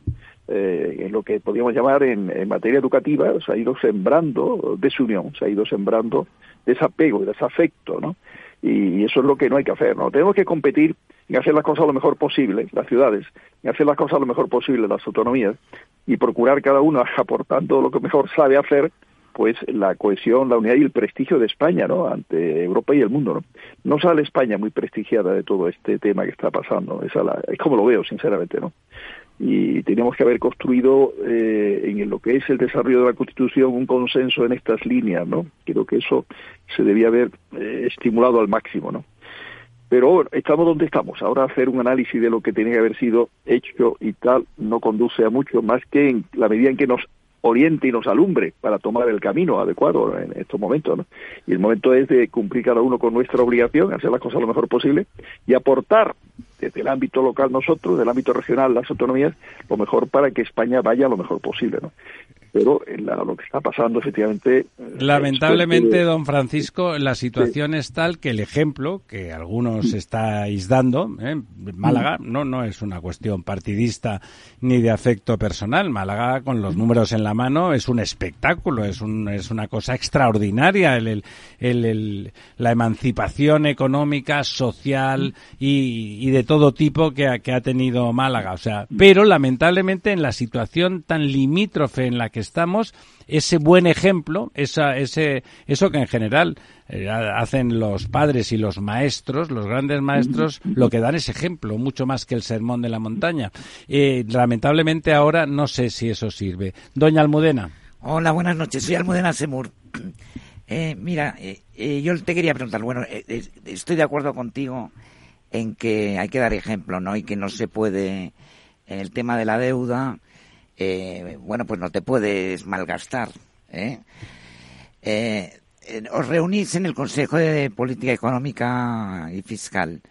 la región de Cataluña no va nunca, ¿no? A estas reuniones. Paco. Sí, dime, dime. No, sí, asiste. Cataluña asiste a estas reuniones. Me parece que no. ¿Verdad? Eh, no, suele, no suele la noticia que yo tengo. La verdad que en esos temas que son de autonomías, los ayuntamientos no están. Ah, bueno, claro, el ayuntamiento no está, claro. Claro, claro, claro. Sí. Bueno, de todas maneras, yo me pregunto, ¿cómo una región como la, eh, la catalana, que aporta al PIB, que tiene mm. recursos... Cada vez menos. Eh, cada vez menos, pero aporta eh, de un 20% abajo un 18%. ¿Cómo ha podido endeudarse tanto esta, esta región? Endeudarse es muy fácil, se gasta y ya está. Ya, pero bueno, ¿cómo ha podido endeudarse tanto y, y ahora que vengamos con el tema de la quita, no? Ahí, ahí, los esfuerzos que haga el Estado en relación a la autonomía deben ser muy proporcionales, muy igualitarios y no discriminatorios, eso está clarísimo, ¿no? Yo, la propuesta que se hacía desde la Junta de Andalucía de tener en cuenta la población, ¿no? Y no el, la cantidad de deuda que se tenga y porque el que efectivamente se haya endeudado más va a quedar como favorecido respecto al que haya sido más moderado, más más eh, riguroso, ¿no? En sus propios planteamientos de gasto, ¿no? Y eso no debe ser. Y luego hay que tener presente al final que todo eh, el sistema nuestro y la Constitución nuestra tiene que no olvidar la, solidaridad que la propia Constitución consagra. Igual que Europa este principio es clave, no es fundamental. Todos los países y los territorios dentro de España, en este caso más desarrollados, pues no pueden olvidar esa solidaridad, no tiene que tener presente que no de inmediato, pero que hay que crear un marco que favorezca la igualación de renta, la igualación de niveles de vida. Y por lo tanto ahí es clave lo que es la igualación en materia educativa, en materia de formación, y es cierto que cada autonomía tiene que hacer también pues un esfuerzo, ¿no? Pero en el marco de que a nivel nacional hubiera habido una política tendente a mejorar la educación, los niveles educativos de todo el país, que son claves para integrarnos bien en una Europa que nos lleva ventaja en general, ¿no? En muchas de estas cuestiones, ¿no? Como lleva ventaja también en innovación, investigación. Esos son los grandes objetivos nacionales donde tenemos que estar unidos todos, tratando de competir noblemente en ellos, ¿no?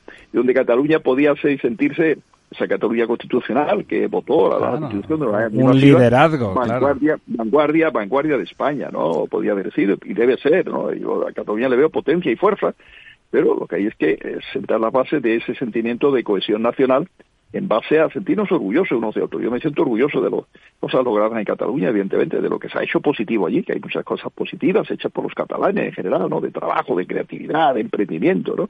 Históricamente, ¿no? Eh, he estado esta mañana en un encuentro allí, Smart City Congress, que, que se desarrolla, empezado ayer y, he podido estar ayer por la tarde, noche y, esta mañana he venido eh, a primero de la tarde hacia Málaga.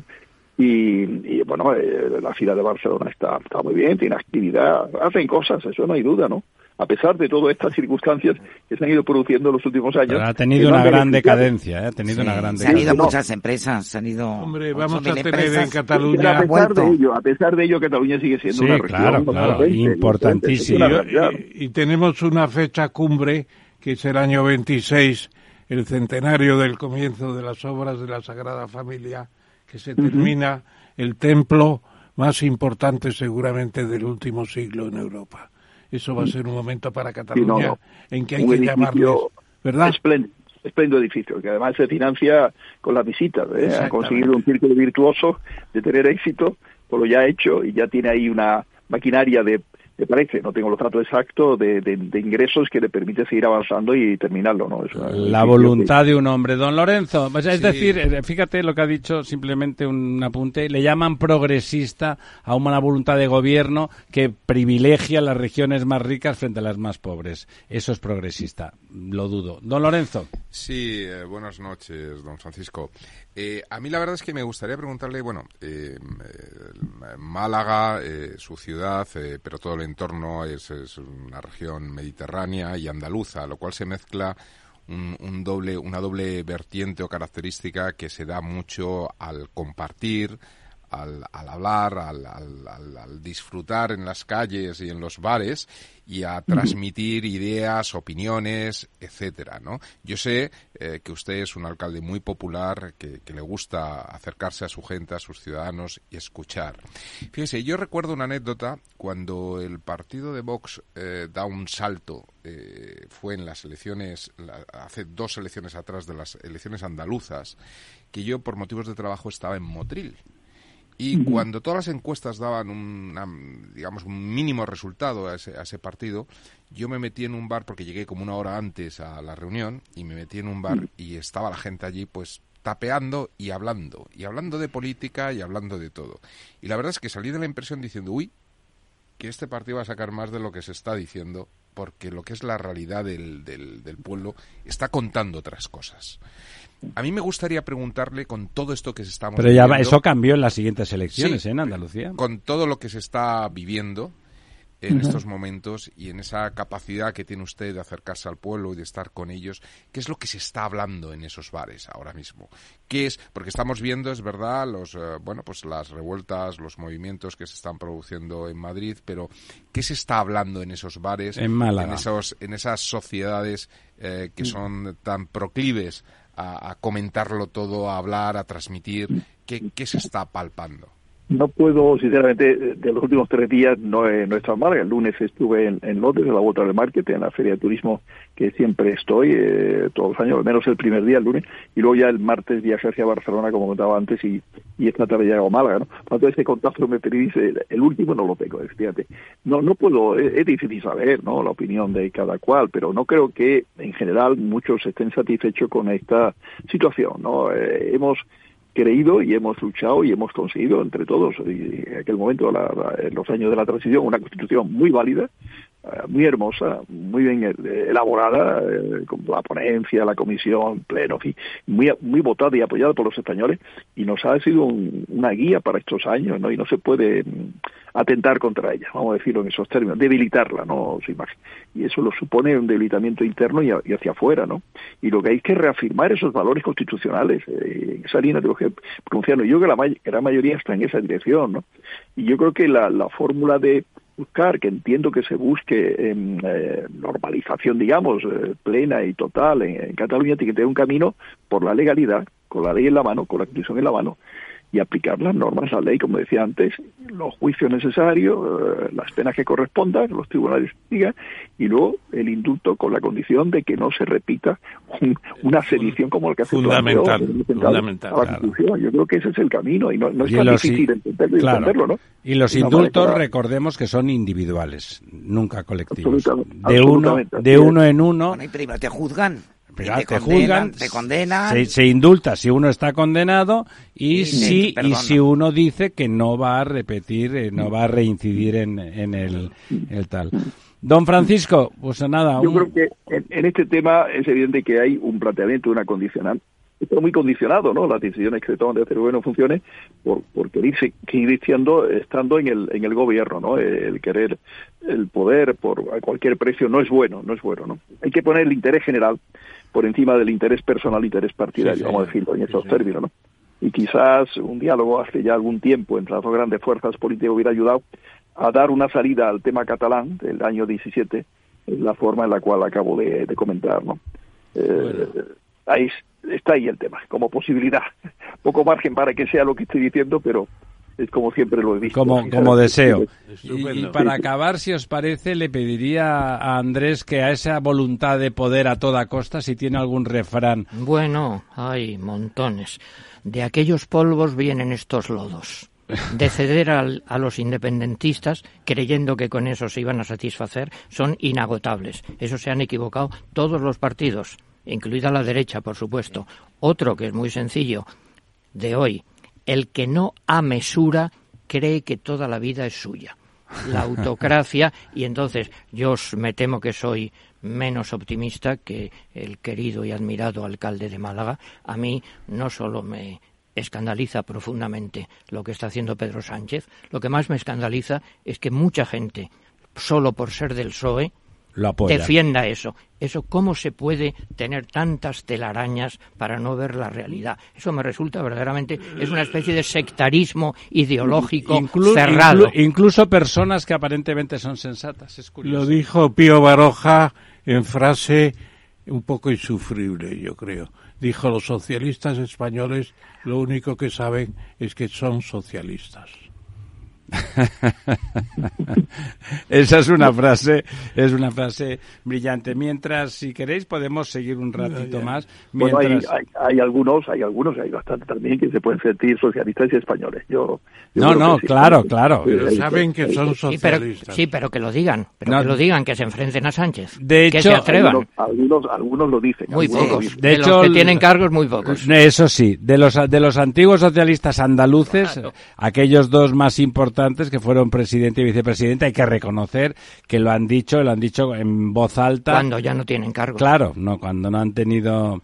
Es verdad que... Perdón, porque Alfonso Guerra dijo, claro, no, no, si no saldrá adelante el Estatuto de Autonomía, lo que venga. ¿Y luego qué pasó? Que salió absolutamente y él presidía la comisión. Eh, pues muy bien, hasta aquí hemos llegado, don, don Francisco. Siempre queremos hablar con usted porque nos... No, es que en una parte de amabilidad nos gustaría, algún día tendríamos que, que, que desbrinar lentamente toda la telaraña de decisiones y de cosas que ha hecho usted para que Málaga se haya convertido en ese cohete formidable que es actualmente, que ha, que ha contaminado en el mejor sentido de la palabra a toda la provincia y toda la provincia de Málaga es realmente un fenómeno socioeconómico formidable y de alegría, esa alegría que el malagueño ha tenido desde siempre son cualidades naturales de la ciudad y de la provincia y cualidades naturales de los malagueños. Son gente acogedora, hospitalaria, trabajadores, inteligentes. Y, cuando tienen posibilidades de formarse y de educar y tal, avanzan. El problema es que hemos estado eh, con eh, una posibilidad de formación y educación menores en el siglo XIX y eso, un estudio del Banco de España lo demuestra, eh, influye mucho en el nivel económico del siglo XX y del siglo XXI. Pero cuando hay esas posibilidades y se aprovechan, eh, y hay esas condiciones naturales también del territorio, pues eh, se dan la, las condiciones para que todo esto funcione muy bien, ¿no? Como de hecho está funcionando, pero aún nos queda por mejorar, hay que hacer muchas cosas por supuesto, siempre, siempre se puede mejorar. Buscando la excelencia y la calidad siempre, que es la clave. Pues enhorabuena, don Francisco, por lo hecho y muchas gracias por estar esta noche con nosotros. Don Andrés. Gracias a vosotros y que sigáis eh, enseñando refranes, recordando, recordando refranes. Don Andrés, un placer extraordinario. Muchas gracias. Una pregunta, como todavía no tenemos al invitado, ¿qué tal? Si no, no, hay algún problema telefónico. Eh, ¿Le parece una pregunta de aficionado a los toros? Tiene, igual que es pesimista con respecto a la evolución de la situación política en España, pesimismo que lamentablemente comparto, me gustaría discrepar, pero no, no es el caso. ¿Es usted optimista con relación al futuro de la fiesta? No lo sé. Es que yo no sé el futuro. yo lo que sé es lo que está haciendo Pedro Sánchez hoy. No sé dentro de dos años qué va a pasar. ¿eh? La fiesta, pues no lo sé. El, el país, vamos a ver, Ortega decía una cosa si quieres saber cómo está el país, ve a una plaza de toros. Y entonces lo que yo noto ahora es la gente con ganas de volver, con ganas de ir a algo que le han dicho que es horrible, pero porque es horrible y con ganas y cuando van quieren volver. Pero luego a la vez lo veo a la gente con muy poco criterio, muy mm, despendolada, sin formación, sin saber lo que hay que saber y hay que, que eso es lo que aprender permite disfrutar, hay que aprender a disfrutar. Muy bien, don Andrés, le seguiremos molestando porque la verdad es que nos encanta hablar con usted. A mí también. Amigos, volvemos en dos minutos. Si crees que la ciberseguridad no va contigo ni con tu empresa, es que todavía no has escuchado Cyber After Work, el programa decano de la radio española sobre ciberseguridad.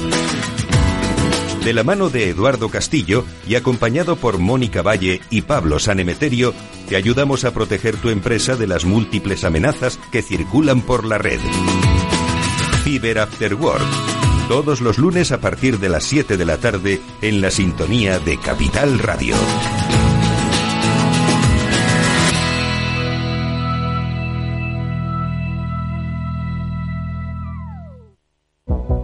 El 28 de octubre de 2021 hubo un acontecimiento que lo cambiaría todo. Metaverse. The metaverse. The metaverse. The metaverse. Metaverse. The metaverse. Llega a Capital Radio la nueva temporada de Metaverso en la Frontera. Los lunes de dos y media a 3 de la tarde navegamos por la actualidad tecnológica, Web 3, Metaverso, inteligencia artificial y mucho más. Con Selena Niedbala. No te lo puedes perder, porque lo que pasa en el metaverso se queda en el metaverso. Si te gusta el pádel, en Capital Radio tenemos tu espacio.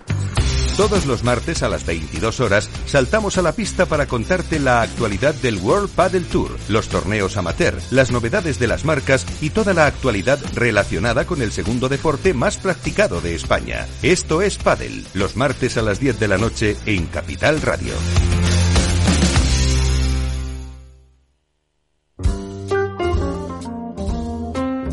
La verdad desnuda. Ramiro Aurín. Capital Radio.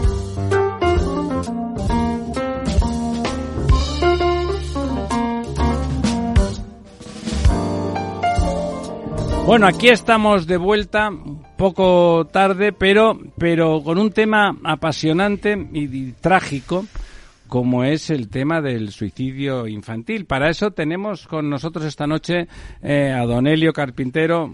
Muchas gracias, Don Elio, por estar a estas horas eh, con nosotros para hablar de, de, un tema que angustia, por supuesto, a muchos niños, pero sobre todo a sus padres, porque los niños, no sé, no sé, bueno, le digo que, que, que a lo mejor eso angustia más a los padres, pero a lo mejor usted me lleva a la contraria y con razón. ¿Por qué se suicida un niño? Pues la primera. Buenas noches, para empezar. Buenas noches, Buenas noches. Buenas noches. Elio, Elio. Sí, ¿qué tal, Ramón? Muy bien, muy Muchas bien. gracias. Muy bien desde Muchas- ayer muy- en la academia. Venga. Muchas gracias por interesarte por interesaros por este tema, porque efectivamente es un es un problema de una gran importancia y, y afecta a mucha gente. Y la pregunta que me haces, ¿por qué se suicida un niño? Pues mm, eh, mm, estoy recordando una frase que leí en- al preparar estas cosas, que era una- es una frase que, que tiene su gracia, de Antonio Gala, que decía que un niño no se suicida porque quiere morir, sino porque quiere vivir, pero vivir de otra manera, vivir en, en otra circunstancia. Y entonces, de, con, con, con esa, ese, ese acto que va a ejecutar, se marcha de la situación en que se encuentra porque no tiene otra salida para poderlo hacer. Es, decir, es un, en, la, en la mayor parte de los casos, el suicidio es un escape de situaciones que se están viviendo y que resultan insoportables. ¿Esas situaciones son necesariamente maltrato o, una situación económica trágica o, o- o existe ese nivel de depresión que puede llevarlos de una forma un tanto absurda también al suicidio? Bueno, eh, eh, eh, eh, todos los tratadistas que estudian estas cosas saben que, primero, una cosa que uno puede decir es hay suicidio por, por personas que tienen algún tipo de trastorno psiquiátrico. Entonces, es- eso es ya otra cuestión. Pero hay el, hay el suicidio personas que, que, sin embargo, por una serie de experiencias o circunstancias en su vida, se va encontrando encerrado en una, en una especie de, de, esfera sin, sin salida, en la cual no encuentra ayuda ni apoyos que le permitan funcionar, se va encontrando a sí mismo cada vez más incapaz de resolver el tema y con ello va sintiéndose cada vez menos valioso, va perdiendo eh, eh, el, el, valor de sí mismo y consiguientemente se va deprimiendo. Entonces, una de las cosas que eh, yo, yo viendo este, este tema me preocupaba era ver que hay quien ha dicho que no todos los que se deprimen se suicidan, ni mucho menos. Pero sí que es verdad que casi todos los que se suicidan empiezan deprimiéndose. Y ese es el gran problema. Hay que ir a las cosas por sus principios, por sus comienzos y por tanto en esta en esta lucha contra el suicidio una de las cosas que hay que intentar es efectivamente detectar las situaciones depresivas. Y como estabas diciendo en muchos casos de depresión proceden de situaciones de violencia padecida o en otros casos está la violencia eh, familiar en unos casos, pero también muy y muy grave es la violencia que se está eh, generalizando o que está eh, invadiendo las escuelas con el famoso problema del acoso escolar o del bullying. ¿Quieres preguntarle algo al modelo? Sí, yo iba a esto del bullying. se está viendo estadísticamente ¿Se está viendo que por temas de bullying hay más números de, suicidios o tenemos estadísticas sobre esto? Los que están estudiando el tema eh, admiten que el bullying y el ciberbullying, que ahora con el ordenador se ha generalizado o se ha incorporado, el bullying es probablemente el, casi el primer factor, el primer motor que lleva a eh, una serie de situaciones de suicidio, efectivamente. Eh, luego está eh, la, violencia, la violencia familiar. por ejemplo, sabes que, sabéis que, en el estudio del bullying y en el estudio, en el estudio general del suicidio hay una serie de grupos que están funcionando y hace muy poco, hace un año aproximadamente, a, eh, hay un, centro que es la Fundación ANAR, que está en España y que hace una labor muy importante de prevención y de enfrentamiento contra, con estos problemas. Ha hecho un informe muy interesante y muy amplio y muy detallado. La Fundación tiene un teléfono que recibe llamadas y eh, eh, como el teléfono de la esperanza, pues es un teléfono que acoge las, las preocupaciones, las personas preocupadas, los niños que están preocupados con su situación y con su problema. Y entonces, una de las cosas que eh, eh, la, la, Fundación, al hacer el, el repaso de, de, digamos, de las, las llamadas que habían tenido, pues se daba cuenta de que hay una gran cantidad de llamadas que tienen que ver con la violencia familiar de personas o de niños que o niñas que dicen bueno es que es que eh, dicen eh, eres un inútil, eh, no sé para qué te hemos tenido, márchate con tu padre, en casos de esos en donde el matrimonio está separado y entonces el, progenitor que, que lo rechaza lo, lo, reenvía al otro, ¿no? Y, no vales para nada. Este tipo de situaciones acompañadas en, algunos casos también por situaciones de, violencia física, hace que eh, la, persona se encuentre en una, en una especie de callejón sin salida. Algunos toman el camino de escaparse y con frecuencia los, eh, las escapatorias son una frustración y algunas terminan también muy mal. Entonces, en ese, en, ese mundo eh, de violencia, en ese mundo también de violencia escolar, que es el bullying, el, niño, la, niña, eh, es un ser que en último término prácticamente no tiene más eh, instrumento mm, para hacer frente a las dificultades que el adulto que le pueda apoyar. Es decir, en último término, eh, los adultos nos convertimos en seres independientes, pero el niño no es independiente. Y entonces el niño, el niño, el, niño eh, mira alrededor a, a, quién le puede apoyar. Si quien le va a apoyar o no le atiende o no le no le busca o o, o, o lo maltrata, entonces en muchísimos casos el niño se retrae. La, la, el, el, adolescente se, se, se, encierra en sí mismo eh, porque eh, al salir hacia afuera solo encuentra eh, eh malos, malas voces, malas palabras o malos hechos.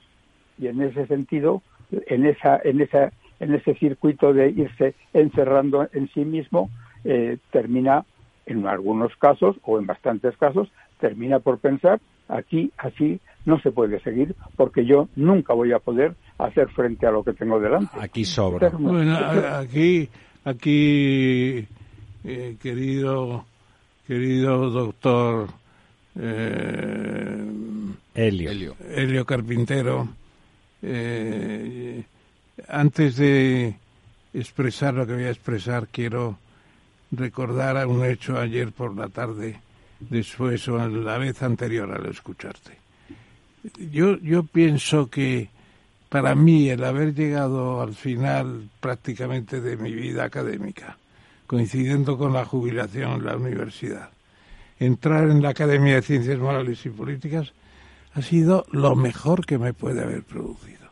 Sale uno fascinado a veces de las exposiciones que se hacen porque recordarás la de Gracia, nuestro colega Gracia el día anterior, y la intervención de Santiago Muñoz Machado, que ha salido hoy también en la palestra aquí hoy. Mm. Bueno, pues el nuevo mundo que estamos empezando a percibir alrededor de nosotros eh, con los nuevos eh, con los nuevos observatorios espaciales el web por ejemplo que descubre hoy ha descubierto una galaxia que nos lo tiene que explicar Rafael Bachiller, que por cierto le han, dado, le han dado un premio de comunicación. ¿Cómo lo vinculas con el tema del suicidio infantil todo esto? ¿De?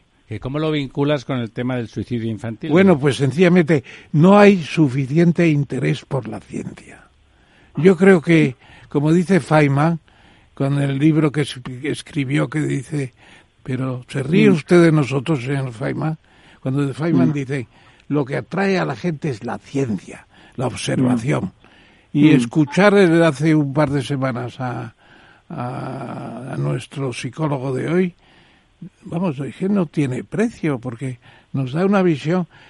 Para mi gusto le faltó una referencia y lo repito mm. aquí, eh, mm. querido eh, Diodoro, lo repito.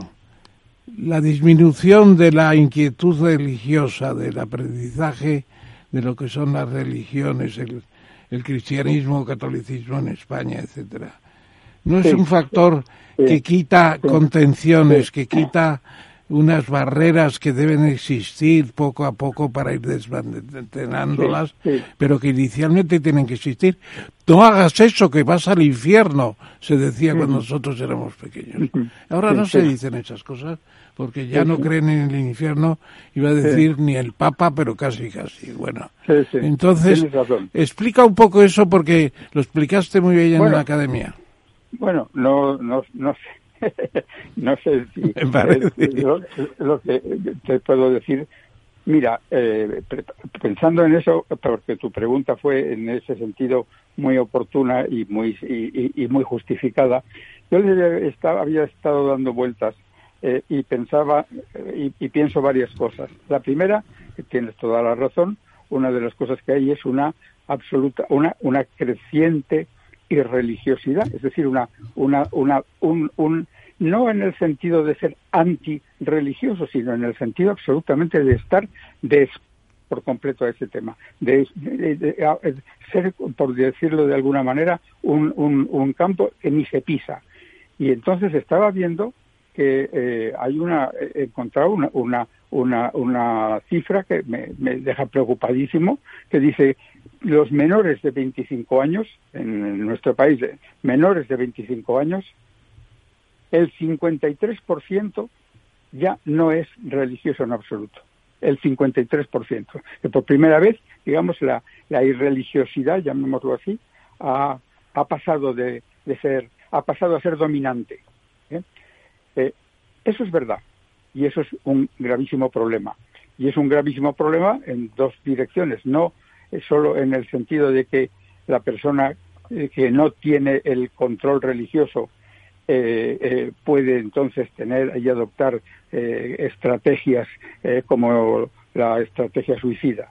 Pero más importante todavía es son irreligiosos los padres en relación con esos nuevos descendientes, nuevos ciudadanos que están llegando a nuestro mundo y que ya no tienen ni en el horizonte una referencia a esa otra, eh, digamos, instancia de, digamos, de valor, porque en cierto sentido la religión tiene una dimensión de dar a la persona un sentido y un valor que le lleva a ser un valor durable, un valor perdurable, en el sentido de que las cosas no, no pasan eh, y, y, se terminan sin más, sino que las cosas de la persona duran y además pueden durar y pueden durar además para bien, etcétera. Entonces, eso es verdad, tienes toda la razón.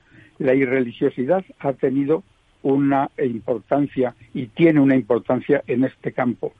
Pero el, me preocupa en cierto sentido, y por eso el otro día yo no daba eh, la, el asentimiento directo, inmediato, porque el niño pequeño, es decir, el niño del que estamos hablando, el niño de ocho o nueve años, eh, su religiosidad eh, ha sido siempre una religiosidad de impuesta en todo caso por los por los adultos, como tú decías, ten cuidado, mira que mira que eh, te mira el ángel de la guarda, mira que vas a ir al infierno, mira que todas esas cosas.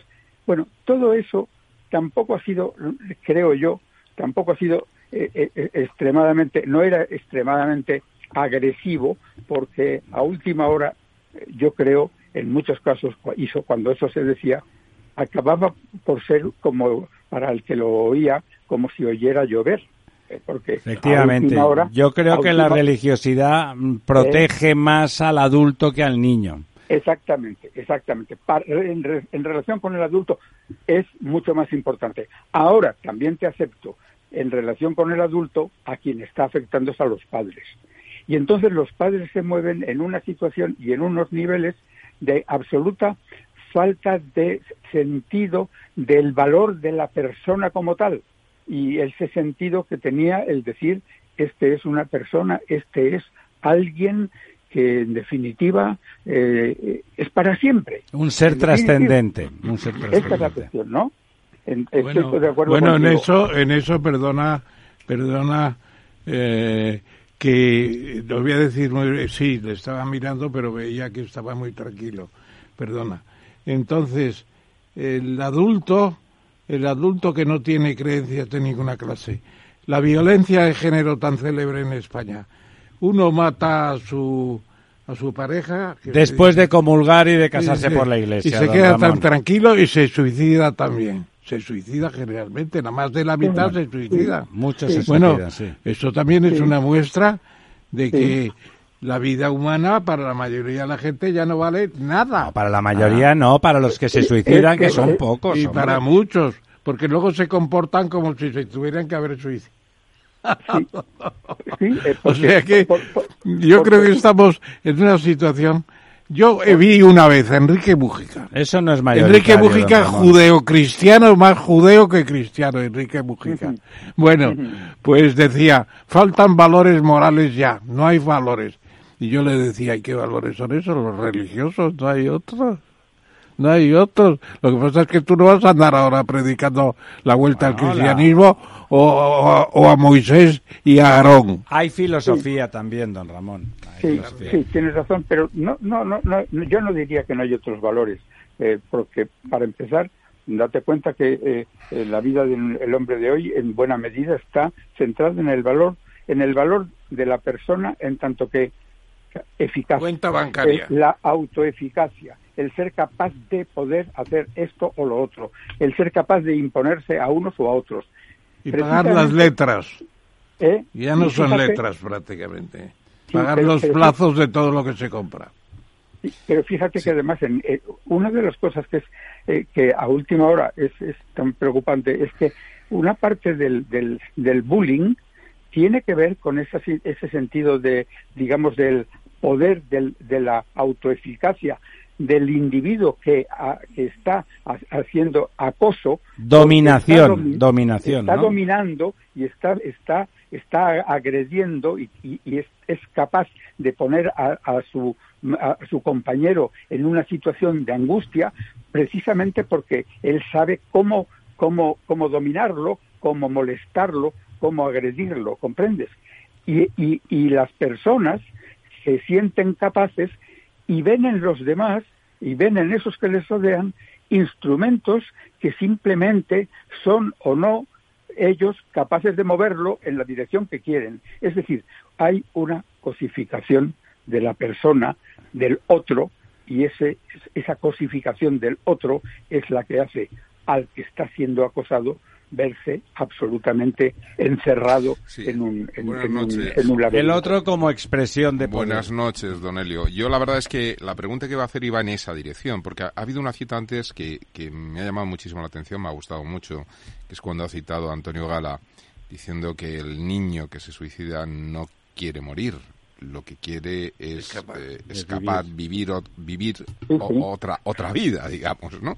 Eh, desde esa ingenuidad del que se quita la vida queriendo vivir, que es el niño, eh, claro, si vamos al bullying como la principal fuente de, este de este problema, ¿qué puede hacer que otros niños, sí, pero qué puede hacer que otros niños también desde la ingenuidad de la infancia, no solamente produzca este acoso concreto, lo puntual, ahora, ¿no? sí, por eso, sino que además sea repetitivo, porque muchos de estos niños que, que, que, que, son los acosadores en, en, a sus compañeros repiten y repiten, ¿no? Es decir, ¿es una mente enferma, es como una psicopatía o realmente hay elementos psicosociales que fuerzan a esto? Claro, claro que repiten.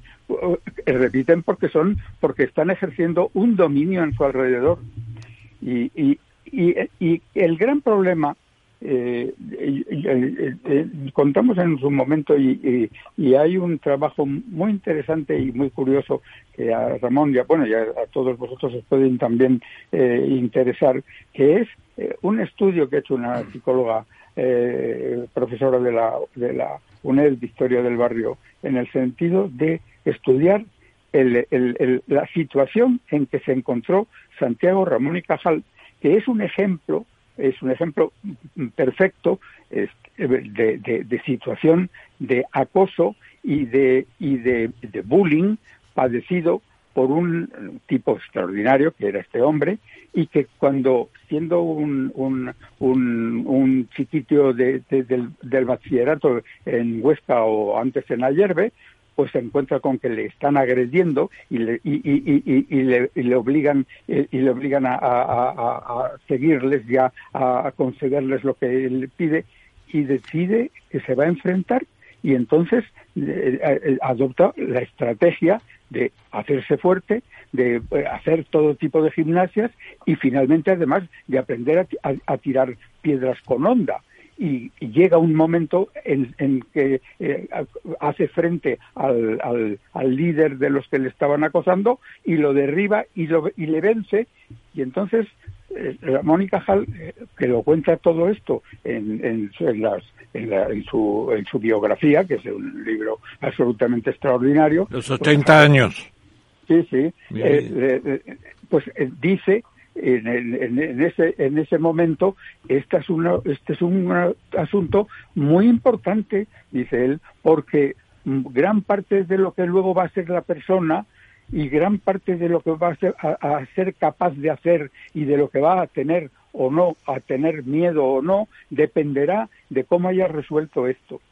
Es decir, que en alguna medida, eh, para decirlo todo, tendríamos que ser capaces siempre de ir entrenando y de ir educando a los a los a nuestros a nuestros niños en el sentido de incrementar su autoeficacia.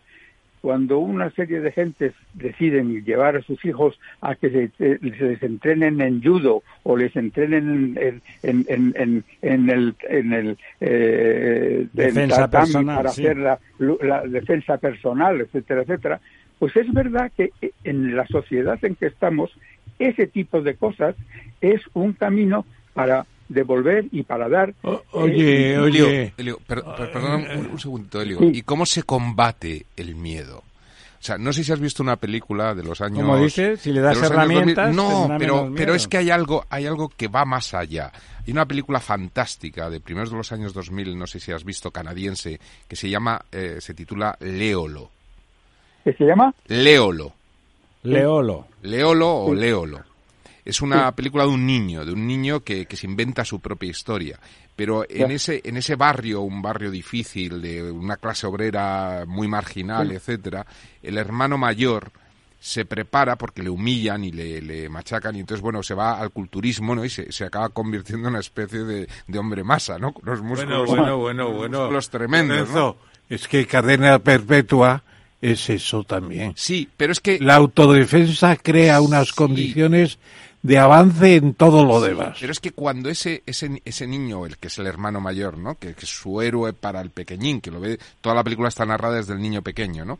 Se, se va al gimnasio y después de dos años se convierte en una especie de, increíble Hulk, ¿no? Eh, todo tal, cuando vuelve al barrio y sale a la calle y, y, los digamos que los, matones, los matones se enfrentan a él y, al principio el matón es como que dice, hostia, este, este, este me va a dar, ¿no? Pero en el momento el matón le mira a los ojos y se echa encima y el otro acaba llorando en el suelo con todos sus músculos porque tiene miedo. Porque tiene miedo. Porque está humillado. Más que miedo. Es la humillación. es la humillación. Oye, antes de acabar, bueno, el miedo, ¿los psicólogos creéis que tiene solución? Primero, brevemente, tenemos un par de minutos. hombre, vamos a ver. Yo, en, la, en la presentación a la que tú te referías del otro día, mi, mi tesis y mi tesis sigue siendo muy, muy simple. Es decir, el, problema del suicidio es un problema muy grave. Eh, sabemos Mm, eh, que ah, primero hay que estar con los ojos abiertos para detectar la posible tendencia o orientación suicida de algunos de los adolescentes que tenemos en nuestro alrededor, eh, que habla de suicidio o que eh, está con el ordenador buscando cosas sobre el suicidio o, o, que está completamente retraído o que no tiene, al dejar de ir con los amigos o que está tenemos que detectar a la persona que está deprimida, a la persona que padece una depresión, porque esa, esa situación hace prácticamente imposible el que sea eficaz y que por tanto de, de, juego con, en, su propio, en su propia vida. Por tanto, también sabemos otra cosa, y es que hoy hay toda una serie de programas que están bien controlados y que se sabe que funcionan, que combaten la depresión infantil. Por consiguiente, a lo mejor tenemos que, eh, en lugar de ir buscando al, al exactamente al que seguro, casi seguro que será suicida, tenemos que buscar a ese grupo genérico que es el, el, el, muchacho deprimido, el muchacho que está aislado, el muchacho que no está socializado, el muchacho que no está incorporado con normalidad.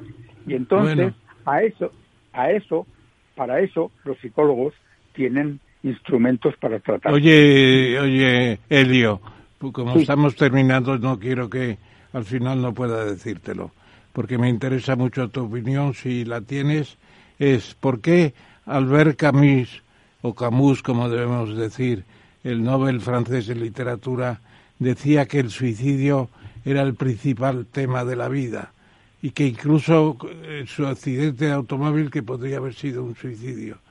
Tú, lo has estudiado eso. Yo he comprado un par de libros de. No, no, no he estudiado eso. No, lo has estudiado. No he estudiado eso, mm, pero, pero mm, eh, vamos a ver. Yo diría, si me, eh, inventando y saliendo así, el suicidio es una realidad que incluso para el que no lo va a ejecutar le pone en la mano la por decirlo de alguna manera, la ocasión y, y, la, en, la, en la posición de tener que decir o sí o no. Decidir si En vive o si sentido- no señor. vive. En el sentido de ¿Es que... un valiente o es un cobarde? No, no, no, No, no, y no, tiene que ver con eso, yo Sí, creo. pero no, pero además en el sentido de tengo en mi mano a mí mismo. Sí, señor. Eso es lo que me tengo a mi mano en mí mismo. Y por tanto, de alguna manera, yo decido que siga adelante o mira, pues decido que, que tomo las de Bueno, Villadiego. bueno, bueno. Don Elio, se nos ha acabado el tiempo. Solamente un, un, un, un, un dato, solamente, muy breve, porque realmente se nos acaba el tiempo. ¿Es más grave el tema con los chicos o con las chicas? Es más grave porque en general lo, lo que también sabemos es que hay más chicas que hacen intentos, pero intentos que no se logran. Ya. Y de los, eh, que los intentos que sí se logran es mayor en En el caso chicos. de los chicos. Interesante. Interesante. Don Elio, muchísimas gracias. No sé, nos ha quedado en el tintero, pero volveremos, volveremos sobre el tema porque hay que ver que los niños, niños pequeños, 8, 10, adolescentes, 13, 14, 15 años, se quitan la vida con toda la vida por delante, y es que algo Bueno, no está funcionando. Estudiate lo de Albert Camus. Ya, le ha da- ya le ha dado don Ramón, ya le ha dado deberes para la próxima. Muchísimas gracias. Adiós, Helio. Está, Buenas noches. está muy bien yo agra- os agradezco mucho la, la, la llamada y el interés por el tema porque efectivamente de esto es una de las cosas que, a las que hay que hacer frente en nuestra sociedad. De. Urgentemente. Estupendo. Muy buenas noches. Un abrazo.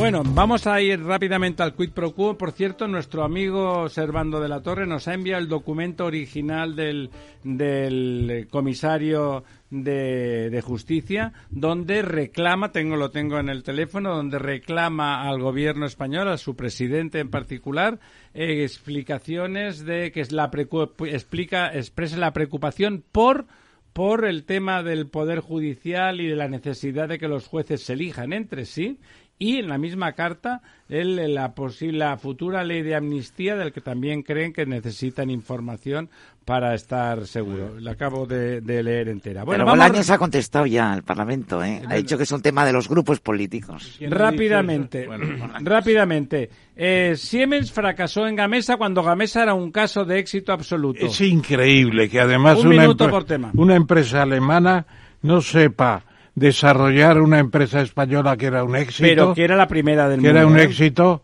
etcétera, etcétera.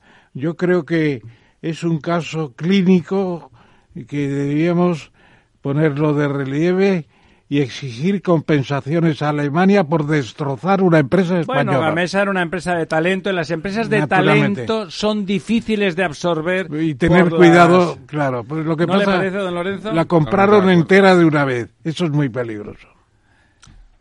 No, no, Vale, de que ex- la expansión del español en el mundo empieza a mostrar síntomas de fatiga. Es tremendo y además, en cierto modo, se ha empezado a decir seriamente que hay 600 millones de hispanohablantes, pero 100 millones es de chapurreo casi. Bueno, los que De, aprenden, de hombre. muy poca calidad. No, sobre todo el Spanish, el, es- el Spanglish, el Spanglish Bueno, también aquí hay mucha gente que habla un inglés No, lamentable. no, pero y también uno ve como- cómo vienen inmigrantes de todos los países hispanohablantes, es impresionante la calidad.